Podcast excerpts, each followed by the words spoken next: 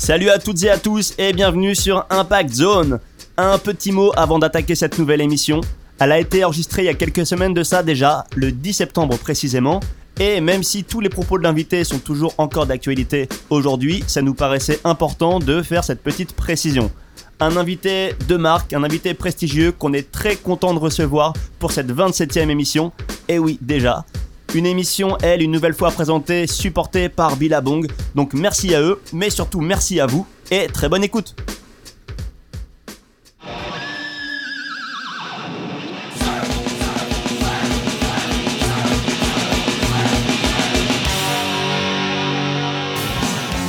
Salut à tous et bienvenue sur Impact Zone, le podcast français du surf, avec toujours la même équipe à mes côtés, Rémi you et Fredo et un invité prestigieux que vous nous demandiez de recevoir depuis longtemps, qu'on avait du mal à recevoir, qu'on n'osait pas trop inviter d'ailleurs. Mais ça y est, euh, les planètes se sont alignées, les plannings aussi, surtout le sien. Et eh oui, le sien gros planning parce que c'est pas n'importe qui. Double pipe master, gravier master, chopo master. On a le plaisir de recevoir monsieur Jérémy Flores. Salut, à tous, salut à tous. Écoute, un grand merci de, voilà, de nous faire l'honneur de ta présence ici. Comme on l'a dit, il y avait beaucoup de gens qui nous demandaient de te recevoir. C'était pas évident, mais euh, voilà, la conjoncture fait que euh, tu passes un peu de temps en France euh, plus longtemps que d'habitude pour une fois. ouais.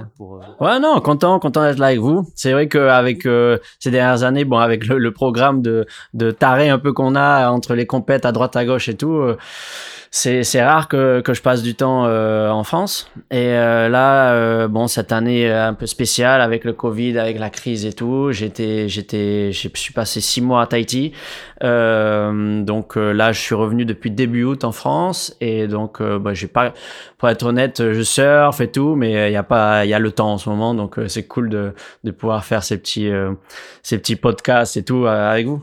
D'ailleurs, comment tu le vis? Toi, comme tu le disais, tu avais un un planning de fou pendant les 15-20 dernières années. Euh, comment tu le vis d'avoir un période vraiment plus calme, bah alors vacances quoi. Je pense que pour moi c'est un peu spécial parce que ça fait ça fait quelques années que je suis euh, j'ai eu un petit passage j'ai saturé un petit peu euh, des voyages, des compétitions, surtout des compétitions. Et euh, dès que j'avais deux semaines ou trois semaines off, et eh ben j'étais j'étais super heureux. Et ça me faisait du bien. Et j'ai même il y a deux ans j'ai même j'ai même songé à arrêter pour cette raison parce que c'est un planning, c'est vrai que c'est une vie de rêve, le surf en lui-même c'est c'est le rêve et j'espère pouvoir surfer toute ma vie. Mais c'est tout ce qu'il y a autour, les compétitions, la pression, le stress, les voyages et tout ça qui sont qui, euh, prennent une énergie de dingue. Donc euh, dans, un sens, euh, dans, toute cette, cette, cette catastrophe de pandémique de ce, qui, a eu cette année, bah, j'ai pu avoir une année pour, pour bien me ressourcer, passer du temps avec ma famille sans voyager. Et en fait, ben, je me suis rendu compte que, que ça me manque, en fait, après, après six mois à Tahiti. Et pourtant, je suis pas à plaindre parce que j'étais à Tahiti. Mais à un moment donné, quand tu es en confinement, que tu sois à Tahiti ou peu importe, dans un endroit, on était enfermés euh, comme tout le monde. Et euh, sauf que, ouais, là-bas, c'est encore plus dur parce que tu vois la mer un peu partout. Et quand tu vois des vagues de dingue qui passent et des, des soiles de folie et que t'as pas le droit d'aller à l'eau, c'était un peu rageant. Mais, euh, mais bon, voilà, je suis pas à plaindre. On a, on a eu des super sessions ensuite quand, quand le confinement s'est levé. Et ça m'a fait du bien parce que là, je suis en fait, euh, j'ai faim et euh, j'ai vraiment faim pour reprendre. Et euh, ça faisait longtemps que j'avais pas ressenti ça. Ça fait plusieurs années où je suis un peu à la ramasse. Et là, je suis content de pouvoir avoir cette motivation pour reprendre la compète à fond. Quoi. Cool. Ouais. Super. Donc pressé de repartir avec la famille, les board bags, les valises et de recourir le monde. Ouais, ouais, carrément. Mais en plus, là, en fait, c'était un peu spécial ces dernières années parce que j'ai la naissance de ma fille. du coup, on, voilà, j'ai décidé que de, de, faire les compétitions et les voyages en famille, nous trois, et euh, c'est du boulot, hein. c'est du sacré boulot. Entre les décalages horaires, les nuits blanches, euh, voyager avec un bébé et les valises et les poussettes et tout, on nous prend pour des fous des fois dans les aéroports entre les les, les housses et tout, euh, donc c'est du boulot, mais c'est une sacrée expérience. Et je suis je suis heureux de, de pouvoir d'avoir vécu un peu ces moments-là euh, avec ma famille et euh, du coup là on a pu avoir une bonne année, elle a grandi, du coup la prochaine fois qu'on repartira sur les compétitions ça va être plus, plus simple, je pense. Bon, bah, du coup, nous, le principe de l'émission, c'est qu'on remonte en fait euh, tout le fil chronologique de l'invité. Euh, le tien est super dense, mais il a forcément un début. Est-ce que tu peux revenir pour nous sur euh, les débuts à La Réunion et puis tout ce qui s'est enclenché par la, par la suite? Ouais, bien sûr. Alors, je suis né à La Réunion. Donc j'ai la chance de grandir à une rue derrière euh, la plage de Boucancanotte, la plage de Boucancanotte qui est réputée pour être une des plus belles plages de la Réunion, avec euh, des petites vagues sympas, surtout pour les pour les pour les enfants. Euh, bon, mon père qui était surfeur déjà à l'époque euh, m'a mis m'a mis à l'eau au bout de quelques semaines dans, dans, ce monde.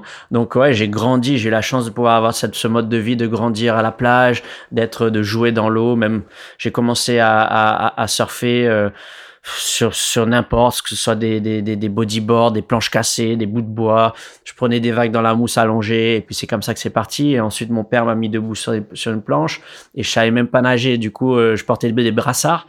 Du coup, pendant, pendant plusieurs années, en fait, j'ai surfé en brassard parce que j'ai, parce que je savais pas nager, quoi. Donc, euh, après, bon, il me poussait, il allait nager, il allait euh, m'aider, il nageait avec moi jusqu'au pic. Et euh, bon, c'est une petite communauté de surfeurs à La Réunion, surtout à l'époque. Du coup, euh, il y avait tous les tontons, les grands frères, les, qui, m'ont aidé, qui ont et qui ont fait en sorte que voilà que les, comme on dit à La Réunion, les petits marmailles soient soient bien bien accompagnés. Et, euh, donc, ouais, c'est vraiment, c'était un mode de vie rêvé pour un, pour un, gamin. D'ailleurs, tu t'as dit un truc qui est intéressant, c'est ton, ton père te poussait dans les vagues. Et je me rappelle quand on était quand on était tout petit, ça se faisait pas. En, gros, tu apprends le surf, tu te débrouilles par toi-même et, et le fait que toi on t'ait poussé, tu as progressé très vite et les gens étaient surpris euh, surpris de voir un, un, gamin si petit surfer très bien et c'était un peu lié ouais, à ça. ben en fait, le problème du surf que ce soit que ce soit pour les gamins ou les débutants qui commencent tard, tout le monde sait c'est quoi, c'est la rame et c'est passer la barre et c'est tout ça et et en fait, ça peut vite te dégoûter euh, à n'importe quel âge. Et c'est le problème euh, un peu du surf, c'est que bon, il faut rien lâcher, mais mais c'est galère. Alors mon, alors mon père avait cette, cette, cette, cette, philosophie en fait de se dire le gamin, il faut qu'il s'éclate quoi. Donc il faut pas, je j'ai pas envie de le faire ramer, euh, ramer, ramer, se prendre des mousses dans la tronche et, et, repartir au bord et tout. Il aura le temps ça. Du coup euh, à 3, 4 ans, 5 ans, et eh ben il me poussait, il m'a poussé jusqu'à, enfin poussé, il ramait avec moi. J'arrivais à prendre des vagues tout seul, mais dès que ça dépassait 80 cm, il allait avec moi et puis il m'aidait à, il m'aidait à me pousser sur les vagues et tout pour que pour bien me placer, pour que je kiffe quoi. Et je pense que c'était la bonne, euh, c'est la bonne stratégie parce que moi je me suis éclaté, je voulais faire, je voulais surfer, je, vivais le surf, je, c'était, j'étais mais vraiment dingue de ça quoi. J'ai toujours, je voulais surfer toute la journée, passer toute la journée dans l'eau. Et ensuite, bah, quand je suis arrivé à 5 ans, 6 ans, et ben là mon père m'a, m'a plus, euh, voilà, il m'a dit bon, ça va, t'as grandi, maintenant il faut que tu, tu te débrouilles un peu tout seul. Euh, et puis du coup voilà, t'as le temps quoi t'as le temps. Mais ouais, je pense qu'à la base, même des fois, moi, je suis pas un grand, un grand coach, hein, mais des fois, quand j'ai des amis débutants qui me disent, ah, tu me donnes un cours de surf et tout, eh ben, je fais en sorte d'être avec eux. J'ai pas envie qu'ils rament et qu'ils se tapent la barre et les mousses et tout. Ils sont dégoûtés, ils prennent, ils prennent, ils prennent de l'eau partout dans le cerveau et ils sortent et ils, ont plus de bras et puis ils ont pris peut-être une demi-vague, quoi. Du coup, le, but, c'est qu'ils aient cette sensation de glisse, quoi. C'est, ce qui fait euh, qu'on est tous passionnés, cette sensation de glisse et de vitesse. Voilà, donc c'est. Hmm. D'ailleurs, c'est devenu un peu la règle dans les enseignements euh, de surf maintenant. Tout le monde, tout le monde pousse ses stagiaires, plus ou moins. Ah, je, je, je, pour être honnête, je ne sais rien. Hein. Je sais que chaque euh, école de surf a un peu la, sa, sa, sa manière de faire.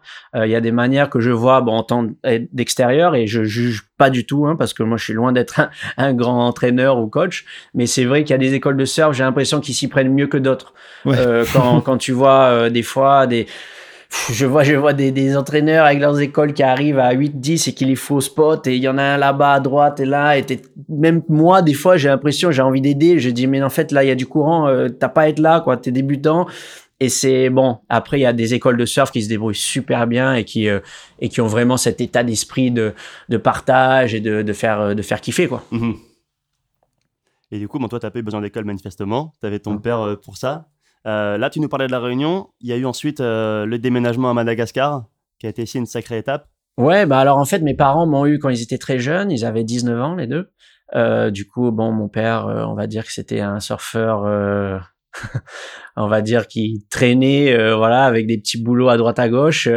du coup, il m'a eu jeune. Et quand t'as 19 ans et que, t'es pas forcément, tu, tu viens pas forcément d'un milieu aisé ils avaient pas, pas, pas énormément de, de, revenus. Ma mère euh, travaillait en tant que serveuse dans un restaurant. et ma mère, en fait, vient est née à Madagascar. du coup, mes parents ont, ont décidé d'aller s'installer à Madagascar, qui est un pays très pauvre, mais avec un mode de vie beaucoup plus facile pour pour pour nous à l'époque, euh, à l'époque quoi, euh, avec peu de revenus, ils ont eu, euh, ils ont eu un, travail dans un, une gérance d'un petit hôtel au village de Ifat. C'est dans le sud-ouest de Madagascar et juste devant l'hôtel en fait, bon c'était c'est un peu pour la raison qu'on y est, qu'on y est allé. Il y avait deux passes en fait.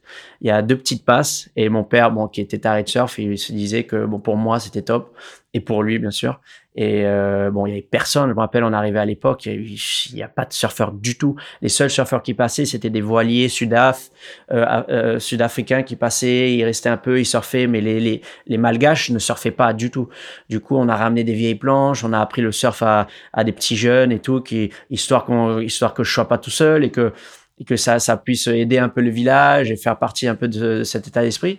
Ensuite, mon père a, a, formé la première équipe de rugby euh, euh, du sud-ouest de Madagascar, IFAT. Et ensuite, bon, c'est parti loin. Il y en a qui ont joué dans l'équipe nationale de Madagascar et tout. On va se partir loin. Du coup, on était on est, c'était un changement radical parce que Madagascar, c'est un des, c'est un des trois, je crois que c'est le troisième pays plus pauvre au monde. C'est très pauvre, mais nous, on était dans un village de pêcheurs. Donc, la pêche euh, avec la mer, on va dire que c'est des villages, voilà, qui, qui arrivent à s'en sortir grâce à la mer.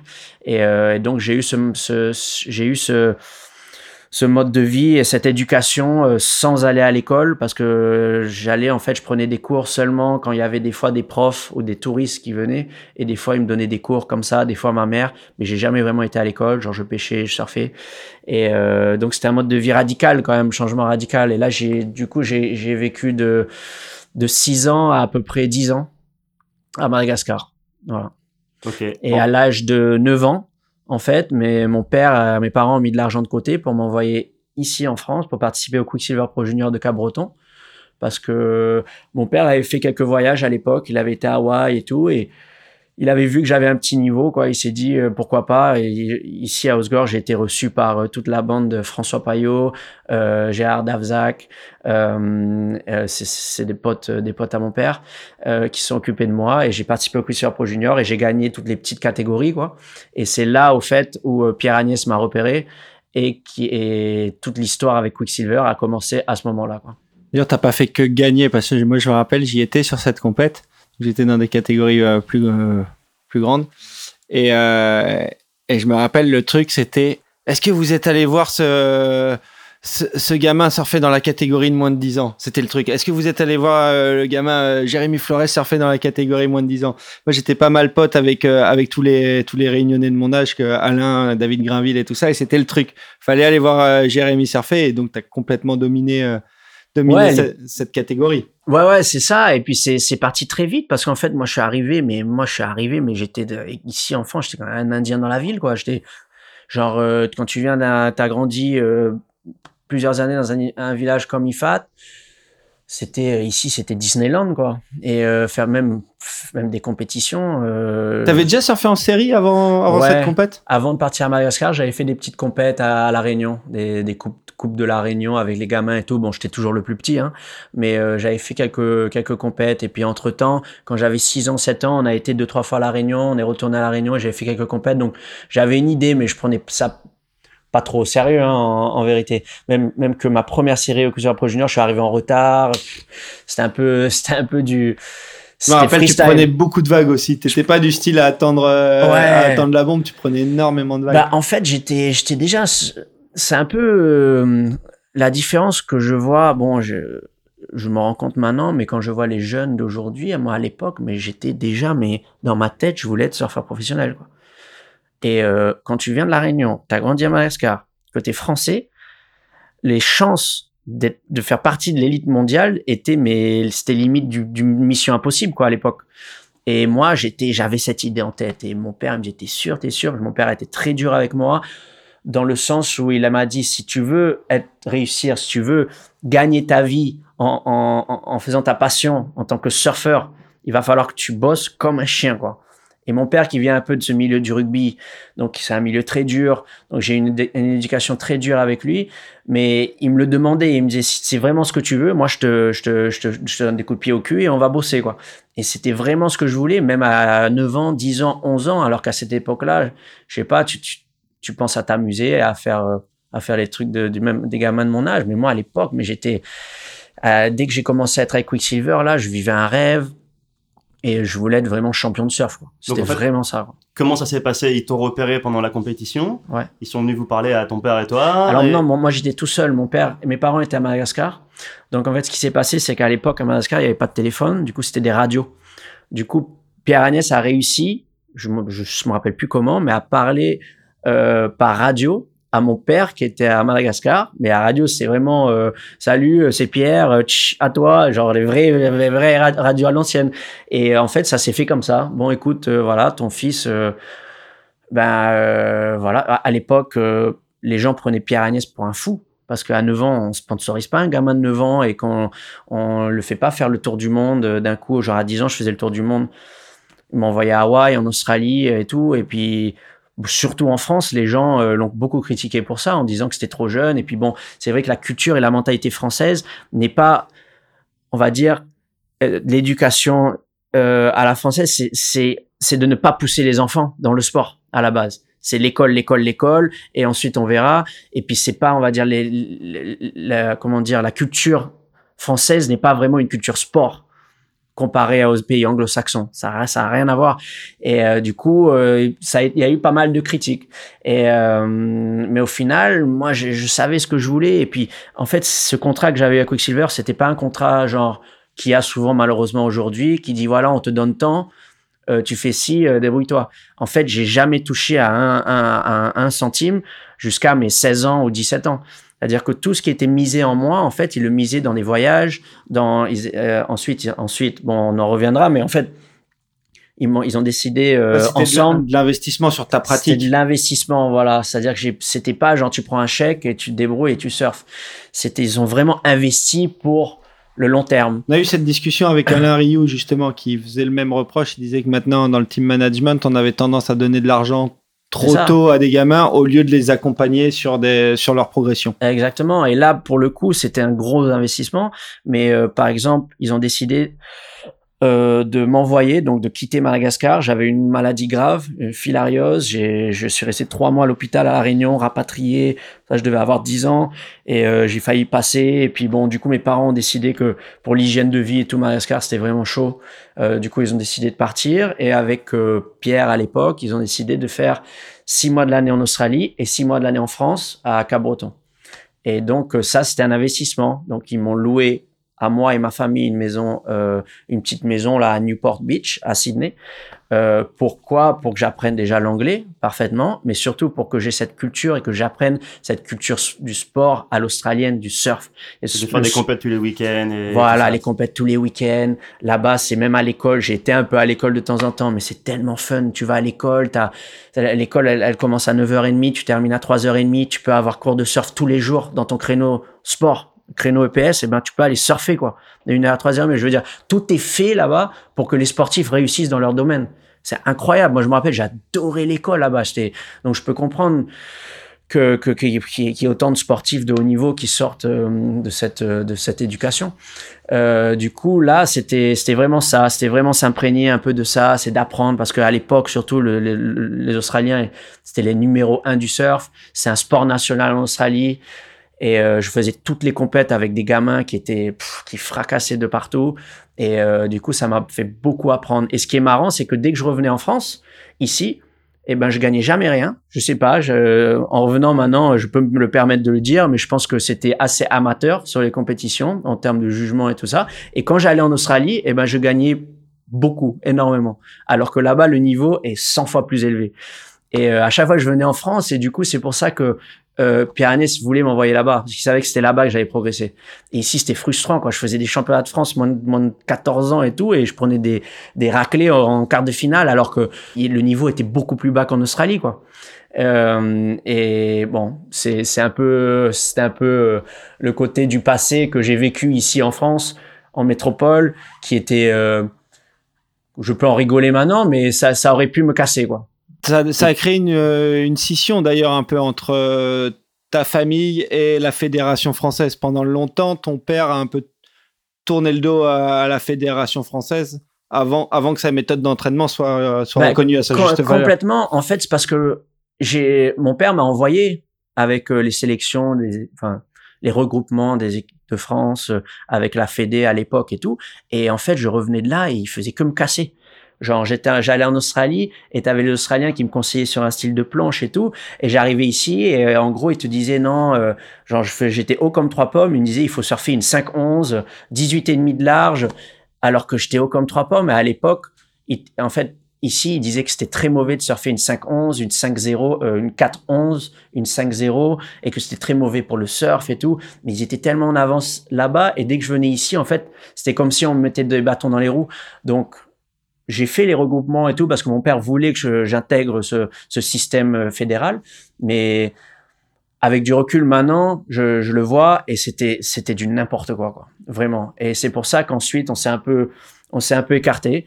Bon, je vais pas cracher sur tout le monde qui avait la Fédé parce qu'il y avait des bonnes personnes, mais dans, dans la règle générale, c'était pas la bonne, euh, c'était pas le bon milieu pour pouvoir un jour être champion de surf en tant que français quoi. Parce qu'à l'époque bon il y en avait pas un. Il y a, il c'était c'était il y avait des très bons surfeurs français mais qui avaient du mal à percer à l'international. Du coup tout le monde se disait attends il y a des super surfeurs en France mais pourquoi pourquoi pourquoi pourquoi il y a, ça va pas à l'international? Eh ben il faut se poser les bonnes questions. C'est peut-être que l'entourage c'est peut-être que la manière d'encadrement et tout ça était mauvaise. Et c'est ce qui était le cas. Donc euh, oui on s'est un peu écarté euh, après, la chance que j'ai eu moi, c'est que j'avais Quicksilver qui était à fond derrière moi. Et il m'a envoyé dans des trips avec Tom Carroll, Kelly Slater, euh, Mickey Picon m'a pris sous son aile comme un grand frère, euh, Fred Robin. C'est des mecs qui m'ont apporté énormément à l'époque. Et, moi, j'ai eu la chance d'être vraiment entouré par ces gens-là. Mais pour en venir à, du coup, à ce fameux appel radio entre ton père et Pierre-Agnès, ça a, qui a changé ta vie, clairement. Ça a été super brutal, en fait, entre le passage à la vie d'avant et le moment où eux t'embarquaient là sur les rides euh, d'une vie de surfeur pro. Ah Comment t'as vécu le truc? C'est ah non mais radical. À l'époque c'était Peyo Lizarazu qui était team manager euh, de Quicksilver, qui euh, qui a été énorme avec moi, qui m'a énormément appris pendant tous ces premiers voyages, toutes ces années et tout. Et lui lui, je pense qu'il pourrait le témoigner à, à quel point j'étais sauvage à l'époque. J'étais vraiment, genre sans déconner, j'étais, j'étais, c'était j'étais j'étais sauvage quoi. Je, je connaissais rien quoi. Et, euh, et puis bon après bon ils m'ont mis ils m'ont mis ils m'ont fait apprendre la vie avec les grands frères comme euh, comme comme les Mickey Fredo et tout ça qui m'ont vraiment euh, ils sont bien occupés de moi. Et Peyo et euh, après il y a même j'ai eu la chance de partir dans des boat trips ensuite avec Kelly Slater avec Fred Patachia et tout. C'était un Tom Carroll c'était un rêve quoi à l'époque, j'étais là, mais attends, moi, quand j'ai grandi, j'avais deux cassettes. J'avais Kelly Slater Black and White et Tom Curran de Search ou comme ça. C'était deux cassettes. Pendant quatre ans, j'ai regardé ça peut-être dix fois par jour, tous les jours.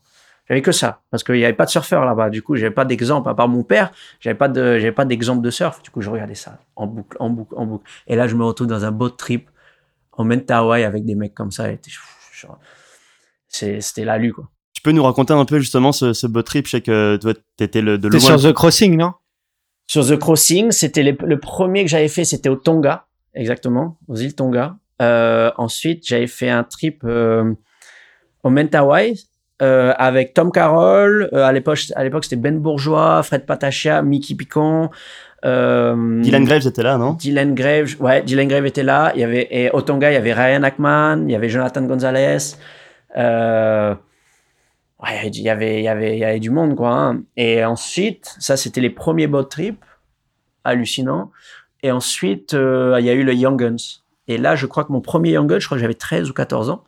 Et là, c'était le premier Young Guns où il y avait Kelly Setter, Dan Reynolds, euh, Ray Craig, Masatoshi Ono et Luke Monroe. Et là, ce, ce trip-là, il a fait un buzz énorme. Il a fait un buzz énorme parce qu'on bon, se rendait pas compte, mais en fait, cette vidéo, elle a fait, elle a fait, elle a fait le tour du monde et jusqu'à aujourd'hui, c'est fou. Hein, c'est là où tu vois que bon, je, je, suis old school quoi, mais il y a des gens qui me envoient des messages en disant mec, euh, à l'époque, euh, cette vidéo Young Gun, c'était la vidéo préférée et tout. C'est incroyable, mais c'était. Ensuite, il y a eu Young Guns 2, Young Guns 3. Mais toi, t'as été sur les trois, oui. Ouais. Après le Young Guns 1, c'était, c'est pour moi, c'était vraiment un moment, un moment, un moment fort, quoi, ce boat trip au Mentawai.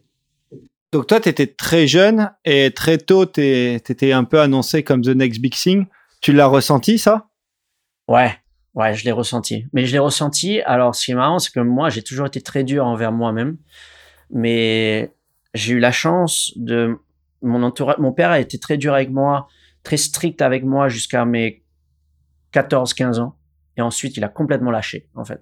En fait, des fois, on en a, on en a reparlé, hein, et je lui dis, mais pourquoi d'un jour à l'autre, t'en as lâché Il m'a dit, parce que j'ai estimé que, que, que, que, tu étais prêt mentalement et que tu étais assez fort euh, mentalement pour, euh, pour pouvoir euh, gérer la pression. Ensuite, ce qui s'est passé, c'est que à, 14-15 ans, eh ben, j'ai commencé à faire, j'ai fait les premiers QS. Et ça s'est pas forcément bien passé, quoi. Hein. Enfin, je faisais un QS par-ci, un QS par-là. Et euh, bon, j'ai pris, euh, non, j'ai pris, pris des banlés, quoi. Hein, pour, pour, être, pour être, pour être, pour être honnête, j'ai pris. Après, mon père me disait que c'est l'expérience, il faut y aller, il faut aller. Ce qui était dur, en fait, c'est quand t'as tes gamins et que tu fais le tour du monde et tu vas au Brésil et t'arrives deux jours après, tu prends, ça t'a coûté un bras et t'arrives là-bas et tu perds au premier tour contre des mecs inconnus alors qu'en Europe, tu es vu comme le prochain next big thing, euh, qui est prochain Kelly Setter, ça te remet à ta place, quoi. Et ça, ça m'a beaucoup servi, ça, et ça m'a fait encore plus travailler.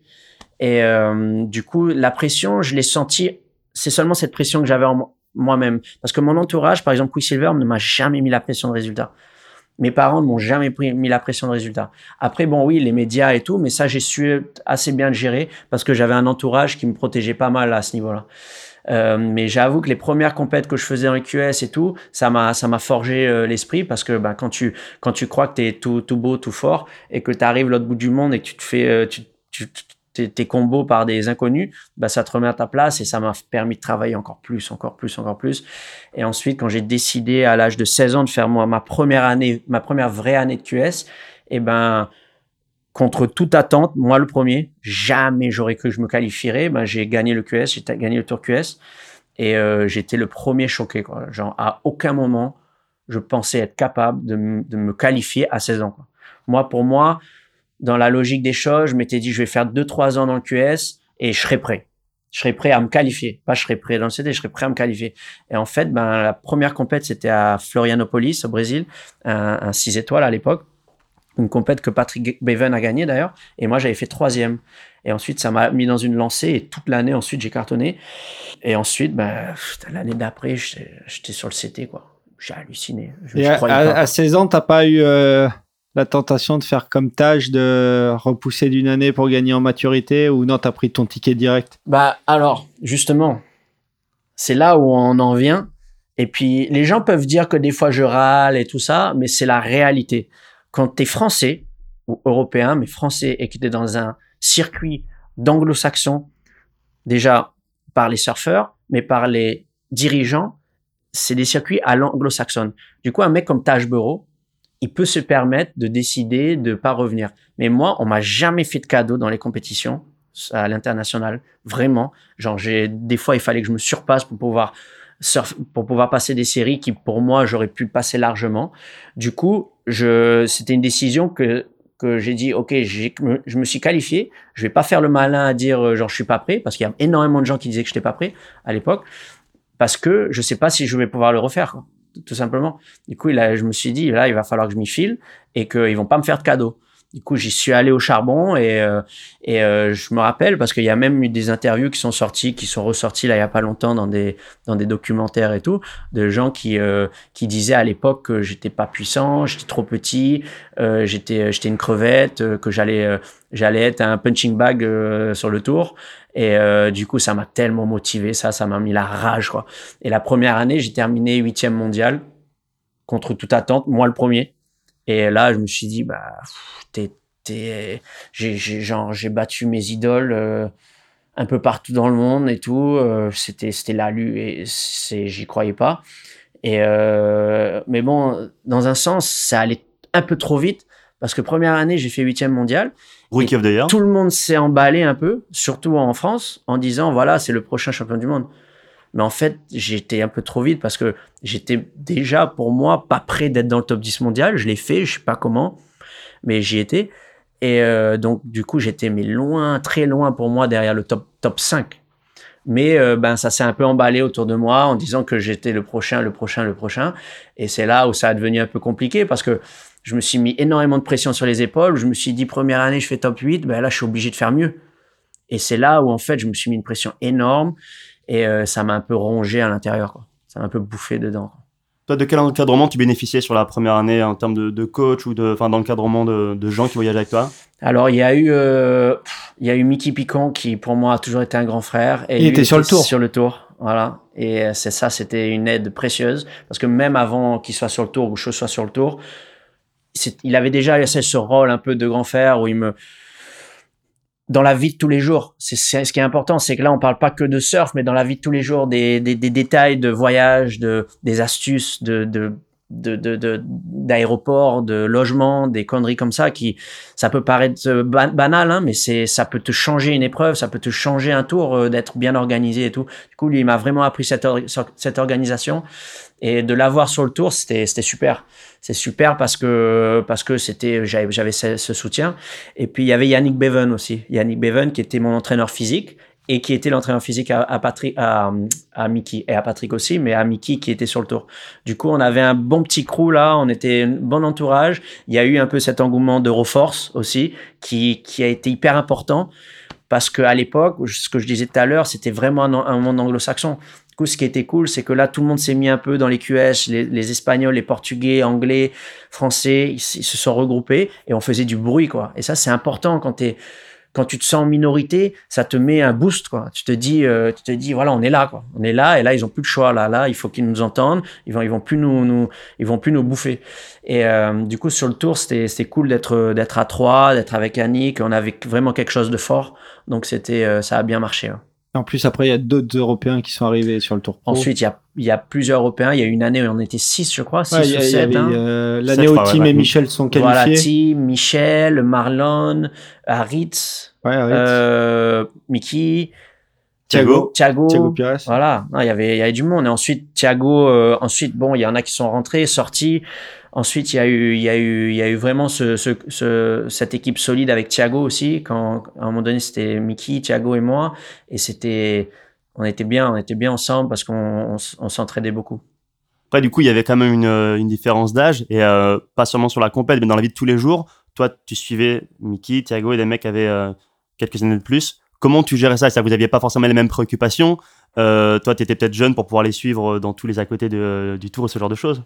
Ça t'a fait grandir super vite, non? Ouais, carrément, mais en même temps, quand tu connais un mec comme Mickey, tu sais que c'est un déconneur aussi. Hein. Et du coup, on essayait de, voilà, malgré qu'on s'entraînait comme des fous et qu'on avait des, on était très organisés, on était très sérieux dans ce qu'on faisait, on avait le côté aussi où des fois il faut profiter de la vie, quoi on faisait nos petites sorties et tout. Moi, j'étais toujours le, le, le, plus jeune et euh, j'essayais de trouver des, genre des, des moyens de rentrer dans les boîtes et dans les bars et tout avec, bah, avec eux parce qu'ils avaient 10 ans de plus que moi et moi, bah, j'étais, gamin, mais, j'adorais ça aussi. Et euh, du coup, on a eu, on a eu, il fallait, il fallait aussi se s'amuser en dehors du surf et tout ça et de profiter un peu de cette vie parce qu'on se dit que c'est, c'est unique quand même de pouvoir partager entre potes, d'être sur le tour mondial, c'est unique. Et moi, rien que d'être sur le tour, mais en plus d'être sur le tour avec des potes, c'est, rêvé. Et jusqu'à aujourd'hui, je, je, pendant des années ensuite, quand, quand, quand il y en a beaucoup qui, qui étaient plus sur le tour, j'ai regretté parce que je regrettais avoir vraiment des, des frères sur le tour comme ça, sur qui tu peux compter. Après, avec le temps, je me suis fait plein d'amitiés euh, très solides.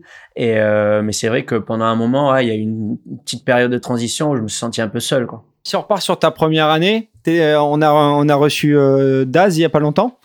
Euh, qui t'a suivi sur ta première année et pour un documentaire et c'est là où vous avez appris à vous connaître. Ouais, ouais, c'était sur Canal+, ça s'appelait La saison de rêve et c'était euh, présenté par Bichente Lizarazo. Et je crois que c'était la première fois qu'il y avait un, on va dire, une espèce de documentaire aussi gros sur une, une sur une, une, grande chaîne de télé française. Donc euh, en plus ça tombait bien parce que c'était ma première année et j'ai cartonné ma première année et euh, c'était cool parce que j'ai bien appris à connaître Daz. Je le connaissais déjà avant, mais là il y avait il y avait Daz. Ensuite il y a eu Vincent Kardazik et on a fait des trucs sympas et c'était cool. Euh, ça fait longtemps, mais j'aimerais bien revoir ces, ces, épisodes de saison de rêve là parce qu'il y a il y a vraiment un peu tous les tous les backstage de ma première année, euh, les hauts, les bas, euh, les pétages de plomb, euh, les pleurs, les les, les, les joies, il y a tout quoi. Donc c'était sympa. Qui nous racontait le, un épisode qui est assez marquant, qui était sur ta, toute première épreuve sur World Tour à Snapper et cette série contre Josh Kerr où du coup il y a une, erreur, une erreur de jument, on peut appeler ça comme ça en fait. Ils, suivent sa vague et ils voient pas la tienne derrière. Et c'est de la folie. Et j'en ai tellement de ça. Et moi, je pourrais écrire un livre sur, toutes les, sur tous les gags qui m'est arrivé à moi et aux Européens. Pas que à moi. C'était un truc de fou. Franchement, je pourrais écrire un livre sur toutes les arnaques qu'on a eues sur ce tour. Vraiment. Là, pour le coup, bah, c'était ma première euh, épreuve euh, officielle sur le, sur le tour et j'arrive en quart de finale à Snapper. Déjà, j'étais aux anges et je tombe contre Josh Kerr. Et euh, ma première vague de la série, en fait, je, je, je démarre derrière, derrière le caillou. C'était assez solide. Il y avait deux mètres, il y avait des bons, bons tubes. Et euh, je démarre assez profond. Et euh, je fais un super tube, quoi. Genre, je suis droit dedans, je sors, ensuite la vague ferme. Et, et puis j'entends mon score et j'ai pris un 3 et quelques. Et là, en fait, ce qui c'est sympa parce que Daz, il, il, il, a filmé la réaction de tous les compétiteurs. Kelly, Parco et tout ça, qui, ils étaient sur le cul. Tout le monde s'attendait à un 8,5 ou comme ça. Et là, 3. Et là, les mecs disent, mais c'est pas possible, ils l'ont pas vu, quoi. C'était un gros tube derrière euh, les cailloux. Et ensuite, bon, je sors de l'eau, je suis allé essayer de m'expliquer. Ils m'ont simplement dit que ils l'ont pas vu parce qu'ils regardaient ailleurs. Alors, mais à un moment donné, quand tu as cinq juges et un chef juge qui voient pas ta vague alors que tu es dans un CT et c'est le, plus haut niveau du surf, c'est un peu bizarre quand même. Du coup, ça, c'est première compète officielle en tant que surfeur de l'élite, il m'arrive ça. Du coup, ça m'a donné un peu un avant-goût de ce qui donné le ton, ouais. Le ton. Et il y en a eu plein d'autres comme ça. il y en a eu plein d'autres et ça a été un peu, un peu récurrent pendant un moment où tu t'es quand même bien accroché avec les juges. Tu as même été sanctionné pour ça ouais. une fois? Ouais, j'ai été, j'ai été, euh, des, amendes. À un moment donné, ils m'avaient dans la ligne de mire et je prenais des amendes pour, pour rien, en fait j'ai eu euh, euh, Renato euh, de la WSL avec qui je m'entends super bien aujourd'hui que j'adore il m'avait dit la dernière fois il m'a dit je suis apparemment je suis ex aequo avec Sonny Garcia par le nombre de d'amendes sur le tour de l'histoire du surf Ok. Donc il y en a eu des amendes et la plupart des amendes, il y en a que je méritais largement, mais il y en a que je méritais pas du tout quoi.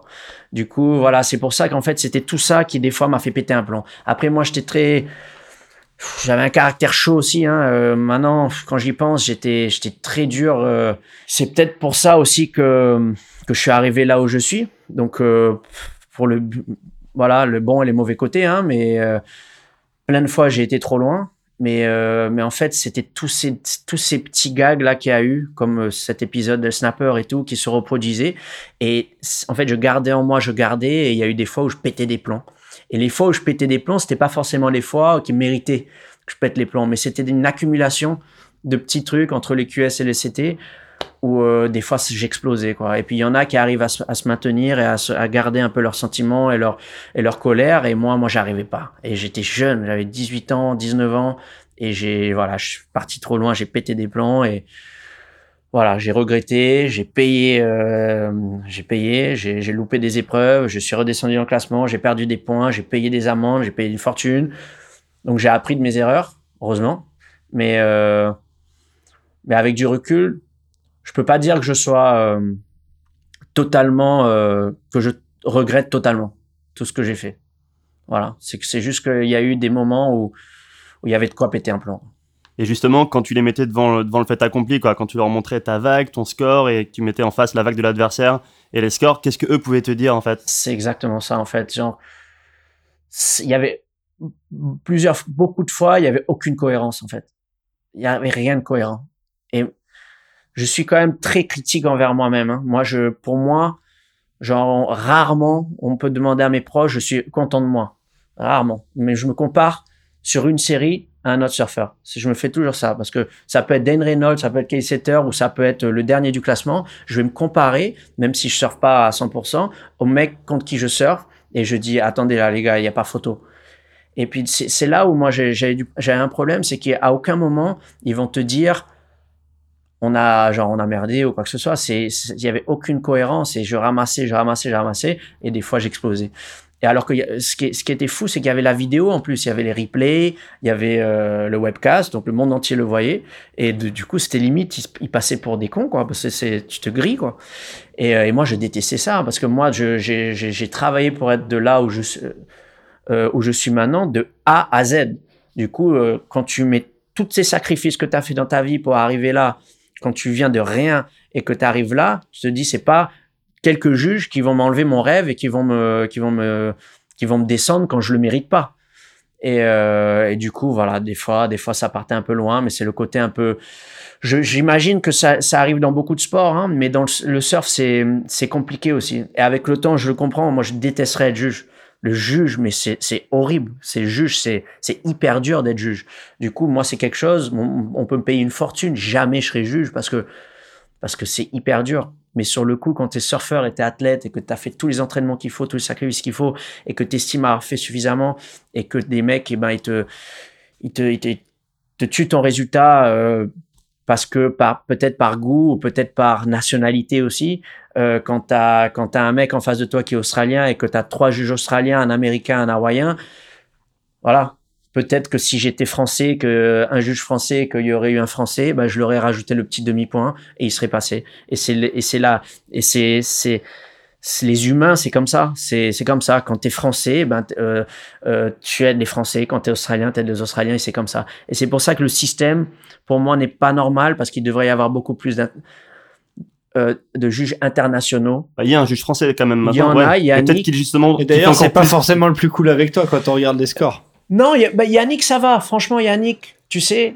euh, moi, je me mets à sa place des fois. Et Yannick, à mon avis, doit ressentir l'impression de fou. Parce que, ben, comme lui, comme moi, qui suis surfeur et qui, voilà, c'est un monde anglo-saxon, ben, lui, il est juge français dans un monde de, juges anglo-saxons. Du coup, il doit, de temps en temps, et ben, il doit se faire tout petit, quoi. Et surtout si c'est le seul qui garder sa place. Et si c'est le seul qui à chaque fois qui met la plus haute note à Jérémy, ça va paraître suspect en plus. C'est ça. Donc après, oui, j'ai déjà été, euh, j'ai déjà fait la gueule à Yannick Saran et d'autres juges français. Ça arrive comme à n'importe quel juge. Mais je pense que c'est un boulot qui est quand même dur. C'est un boulot dur parce que moi, je n'aimerais pas me mettre à leur place, quoi, tout simplement. Tu parlais de nationalité. Pour toi, il y a d'autres surfeurs qui, pareil, euh, le long de, enfin, au fil de leur carrière sur le World Tour, se sont fait saquer aussi à répétition? Bah, les Brésiliens. Ok. Alors les Brésiliens, moi, mes premières années où j'étais sur le Tour, des Medina et des Italo, il y en avait plein. Mais c'est que je reviens, c'était que les Américains, les Hawaïens et les Australiens. Et les Brésiliens se sont fait arnaquer, mais pendant des décennies, quoi. Un truc de fou. Alors qu'il y en avait un, parce que maintenant, et c'est ce qui me dérange un peu dans cette nouvelle génération de Brésiliens qui cartonnent, de stars, c'est qu'ils oublient vite, ils oublient très vite de ce que cette génération des Neko Padarat et tout avait fait à l'époque, qui, à leur niveau, bien sûr, il faut s'adapter à, leur époque, mais c'était des, c'était des mecs qui, qui, qui surfaient incroyable et ces mecs-là se sont fait arnaquer tellement de fois. Sauf que maintenant, ce qui même se passe, Adriano, hein. même Adriano, Adriano, et c'est quand même tous bien fait arnaquer. Donc on aime ou on n'aime pas son surf. Montero, mais, euh... Raoni Montero qui était hallucinant. Ces Brésiliens se sont fait arnaquer. Sauf que maintenant, c'est ce qui se passe, c'est que c'est devenu politique. C'est que le Brésil a tellement un impact énorme dans le milieu du surf de nos jours par par les vues, par les partenaires par les euh, chaînes télévisées qui, qui, qui euh, à tous ces niveaux que maintenant ils ont plus le choix quoi. Ils sont obligés d'avaler leur salive et maintenant, eh ben il y a des Brésiliens dans le, les dirigeants de la WSL, il y a des Brésiliens dans les juges de la WSL et du coup, ben, les Brésiliens maintenant sont à, juste niveau, mais sont, sont euh, à, juste titre, pardon, sont, sont, sont jugés comme il se doit. Même des fois, ils sont encore plus, euh, encore mieux jugés qu'avant, quoi. Et c'est voilà. Et c'est ça, c'est la politique. Et ça, c'est le côté un peu où tu vois, où tu te dis, moi, j'ai mal la mémoire. Moi, j'oublie rien. Et moi, je me rappelle qu'à l'époque, les Brésiliens sont fait arnaquer énormément. Et ben, de nos jours, ça, c'est, ils ont la chance, là, tous les jeunes qui arrivent maintenant de plus, plus avoir affaire à ça. Et euh, il y a aussi, aussi, le phénomène où, comme tu disais, les, les Brésiliens sont plus regroupés et tu as vraiment un pack, euh, un pack solide de Brésiliens. Euh. Ouais, même à l'époque, hein, toujours. En fait, les Brésiliens, ils ont un peu cet état d'esprit de, du foot, de, de, du partage et de, et de foutre le bordel et de prendre vraiment un espace énorme à, à, à quelques-uns. Du coup, voilà, je pense que c'est ce, qui, c'est ce qui fait leur force, carrément. Et il y a un crew qui avait fait pas mal parler de lui à l'époque, c'était, on en a parlé tout à l'heure rapidement, le crew Quicksilver à l'occasion de la sortie de Young Gun. Je parle de ça parce qu'on va envoyer le premier morceau de l'émission qui est justement issu de ta part sur, euh, sur cette vidéo. Donc euh, le groupe c'est Horror Pops, le morceau c'est Mistake et on revient dessus juste après.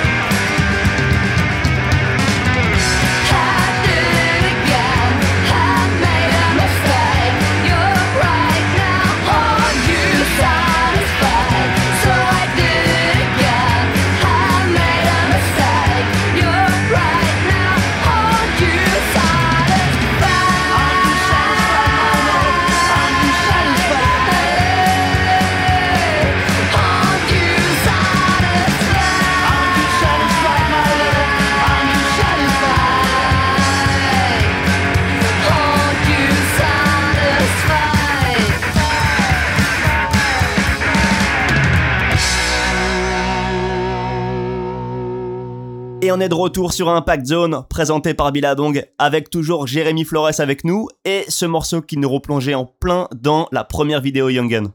La vidéo Young Guns, comme tu le disais, une vidéo qui a marqué son époque. T'en faisais partie, t'étais sur ce trip, t'as quelques anecdotes à nous raconter, comment ça se passait avec les plus grands, il y avait quand même pas mal de générations différentes de caractères et... Ouais, bah ce trip, euh, ce trip Young Guns, euh, ça allait à la limite. Ça allait parce que je les connaissais pas tous très bien. Euh, euh, c'était surtout les, les mes, premiers trips sur le crossing qui ont été euh, qui ont été chauds. Euh, parce que là pour le coup il y avait il y avait c'était des mecs qui me connaissaient déjà. Et moi à l'époque j'étais j'étais euh, j'étais un joueur. Je, je, je, tout le monde. J'étais un gamin sur un bateau quoi. Du coup quand je surfais pas j'avais une énergie de fou. Je, et euh, du coup j'ai pas mal ramassé euh, il m'avait attaché un soir, j'ai, il m'avait attaché un soir avec euh, scotch gris, les jambes euh, partout, des pieds à la tête, même les cheveux. Et dans le scotch, ils avaient mis du genre du poisson pourri, des restes de poisson pourri, et ils m'avaient laissé toute la nuit là pendant qu'ils picolaient, pendant que eux ils, ils faisaient la fête. Et euh, en fait, ils avaient mis, du coup, je pouvais pas bouger comme ça, comme un verre de terre, et ils avaient mis un morceau de chocolat un peu plus loin, et puis il fallait toute la nuit, en fait, il fallait que j'arrive à choper en me en me bougeant à choper ce morceau de chocolat pour pouvoir euh, pour qu'il me libère. Et chocolat pourquoi? Parce qu'en fait j'avais trouvé la cachette du capitaine. Il avait une cachette de chocolat et, euh, Kit Kat et, euh, et j'avais trouvé sa cachette et je lui avais bouffé tous ces chocolats. Et en fait il l'a vraiment mal pris. Genre c'était bon quand t'es quand t'es une dizaine de jours ou deux semaines dans un bateau enfin au, au milieu de l'océan et que t'as rien quoi en fait, il aimait vraiment ces chocolats et moi, je les ai bouffés. Et après, j'ai ramassé, j'ai ramassé. Une fois, à un moment donné, on faisait une traversée, on était en plein milieu d'océan, pleine allure, ils m'ont foutu à poil. Bon, ça, c'était toute la journée et ils m'ont jeté par-dessus bord. Ils m'ont jeté et ils ont continué. C'était coucher de soleil. Ils ont continué. Et là, moi, je chialais, j'ai hurlé. J'étais, mais ils sont fous et tout. Ils continuaient. Dans le gros bateau, ils continuaient. Et ensuite, ils ont fait demi-tour. Ils sont venus me chercher. J'étais terrorisé, quoi. Mais bref, c'est le genre de truc que maintenant, si tu fais, euh, tu termines sûrement au commissariat. Euh, les jeunes sont beaucoup moins joueurs. Mais, euh, mais ouais, à l'époque, en fait, t'avais pas le choix. C'est ça. C'est où tu ramassais comme ça. Ou alors, euh, ou alors t'étais, euh, t'étais, t'es une tafiole quoi tu vois sinon c'était c'était ça. Et du coup euh, du coup on a on a rigolé parce que j'avoue moi bon j'ai ramassé mais j'aimais bien ça aussi. Et je les ai bien et je les ai bien je les ai bien fait chier aussi. Avec lequel de tous ces grands surfeurs t'avais la meilleure connexion euh, sur le crossing? Euh, Tom Carroll. Tom Carroll légende Tom Carroll c'est quelqu'un qui qui m'aimait bien, très calme, il, il m'aidait énormément avec euh, avec beaucoup de choses. Et euh, après, je dis ça, mais non, non, j'avais une super connexion avec Ryan Ackman, super connexion avec euh, Peyo Lizarazu, bien sûr, qui était comme un, c'était comme un, un, deuxième père à l'époque. Euh, et après sur le sur les Young Guns, en fait, la meilleure connexion avec qui j'avais, c'était avec Kelly. Euh, Kelly, il, vraiment, il était au petit son avec moi alors que les autres, bah, sans plus, quoi. Hein, j'étais le petit français là. Et Kelly a toujours été vraiment cool avec moi quand j'étais gamin. Et euh, il me donnait plein de conseils. Il était vraiment là. Je me rappelle, euh, Young Guns 2, j'étais tombé malade. J'avais chopé euh, la dingue ou comme ça. J'étais resté sur, un, sur le trip. C'était un trip de 13 jours et j'étais resté 9 jours au lit sur le bateau. Donc euh, ben c'est pour ça que ma partie en fait dans Young Guns 2, j'ai quelques vagues seulement parce que j'ai pas surfé et euh, du coup je suis resté 9 jours au lit, euh, genre j'étais j'ai cru que j'allais crever et le seul qui venait vraiment me donner à l'époque, il était déjà dans tous ces délires de, les huiles essentielles et tout, c'était Kelly, il venait venait s'occuper de moi et tout.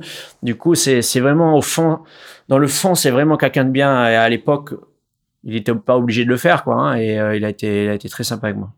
Est-ce que cette relation a changé à partir du moment où tu es rentré sur le CT avec lui? Non, pas vraiment. Pas vraiment, parce que ben, sur ma première année sur le tour, on est tombé dans une série euh, dans des vagues pourries à Tiopo et je l'ai battu. Et euh, je me rappelle, il était content. Voilà. C'était euh... bon, t'es jamais content de perdre, mais euh, il a pas mal pris. Il n'est pas devenu froid avec moi ou quoi que ce soit. Non, c'est c'est juste qu'après, après, moi, j'ai quand même cette, cette culture à la française où on est un peu plus discret et tout ça. Et Kelly, bon, c'est c'est euh, c'est un Américain qui euh, qui a qui a un, qui a un cœur incroyable, mais qui des fois n'est pas juste dans le même délire que nous, quoi. Quand nous, on préfère rester un peu à notre place, un peu un peu discret. Euh, les Américains aiment bien se mettre en avant et faire un peu du, du show, quoi. Et euh, des fois, bah, quand tu es avec eux, c'est un peu comme si tu étais en télé-réalité 24 heures sur 24. Et euh, ça, c'est un peu, en fait, c'est un peu le côté où qui, des fois, on n'était juste pas dans le même délire, mais au fond, c'est vraiment quelqu'un, c'est un, super ami. Encore ce matin, il m'a envoyé des vidéos, genre des vidéos euh, marrantes, où, où on, se parle vraiment souvent. Et quand tu es rentré sur le tour, c'était la, période bien rock'n'roll du Tour Pro. Il y avait les débuts de, de Mick, Parco, il y avait bien sûr les, les frères Irons. Et toi, tu étais plus euh, dans, le crew, dans le crew, justement, Mick Parco et les frères, et les frères Irons. Ce qui pouvait surprendre l'opinion publique parce qu'on t'avait vu beaucoup avec Kelly euh, ouais. avant. Ben ouais, en fait, c'est vrai que moi, quand je suis rentré sur le tour, c'était encore l'époque rock'n'roll. C'était, euh, moi, j'ai vu des trucs à l'époque où j'avais quoi, 17, 18 ans. Euh, J'étais là, waouh. C'est des trucs qu'aujourd'hui, euh, ça passe plus du tout quoi.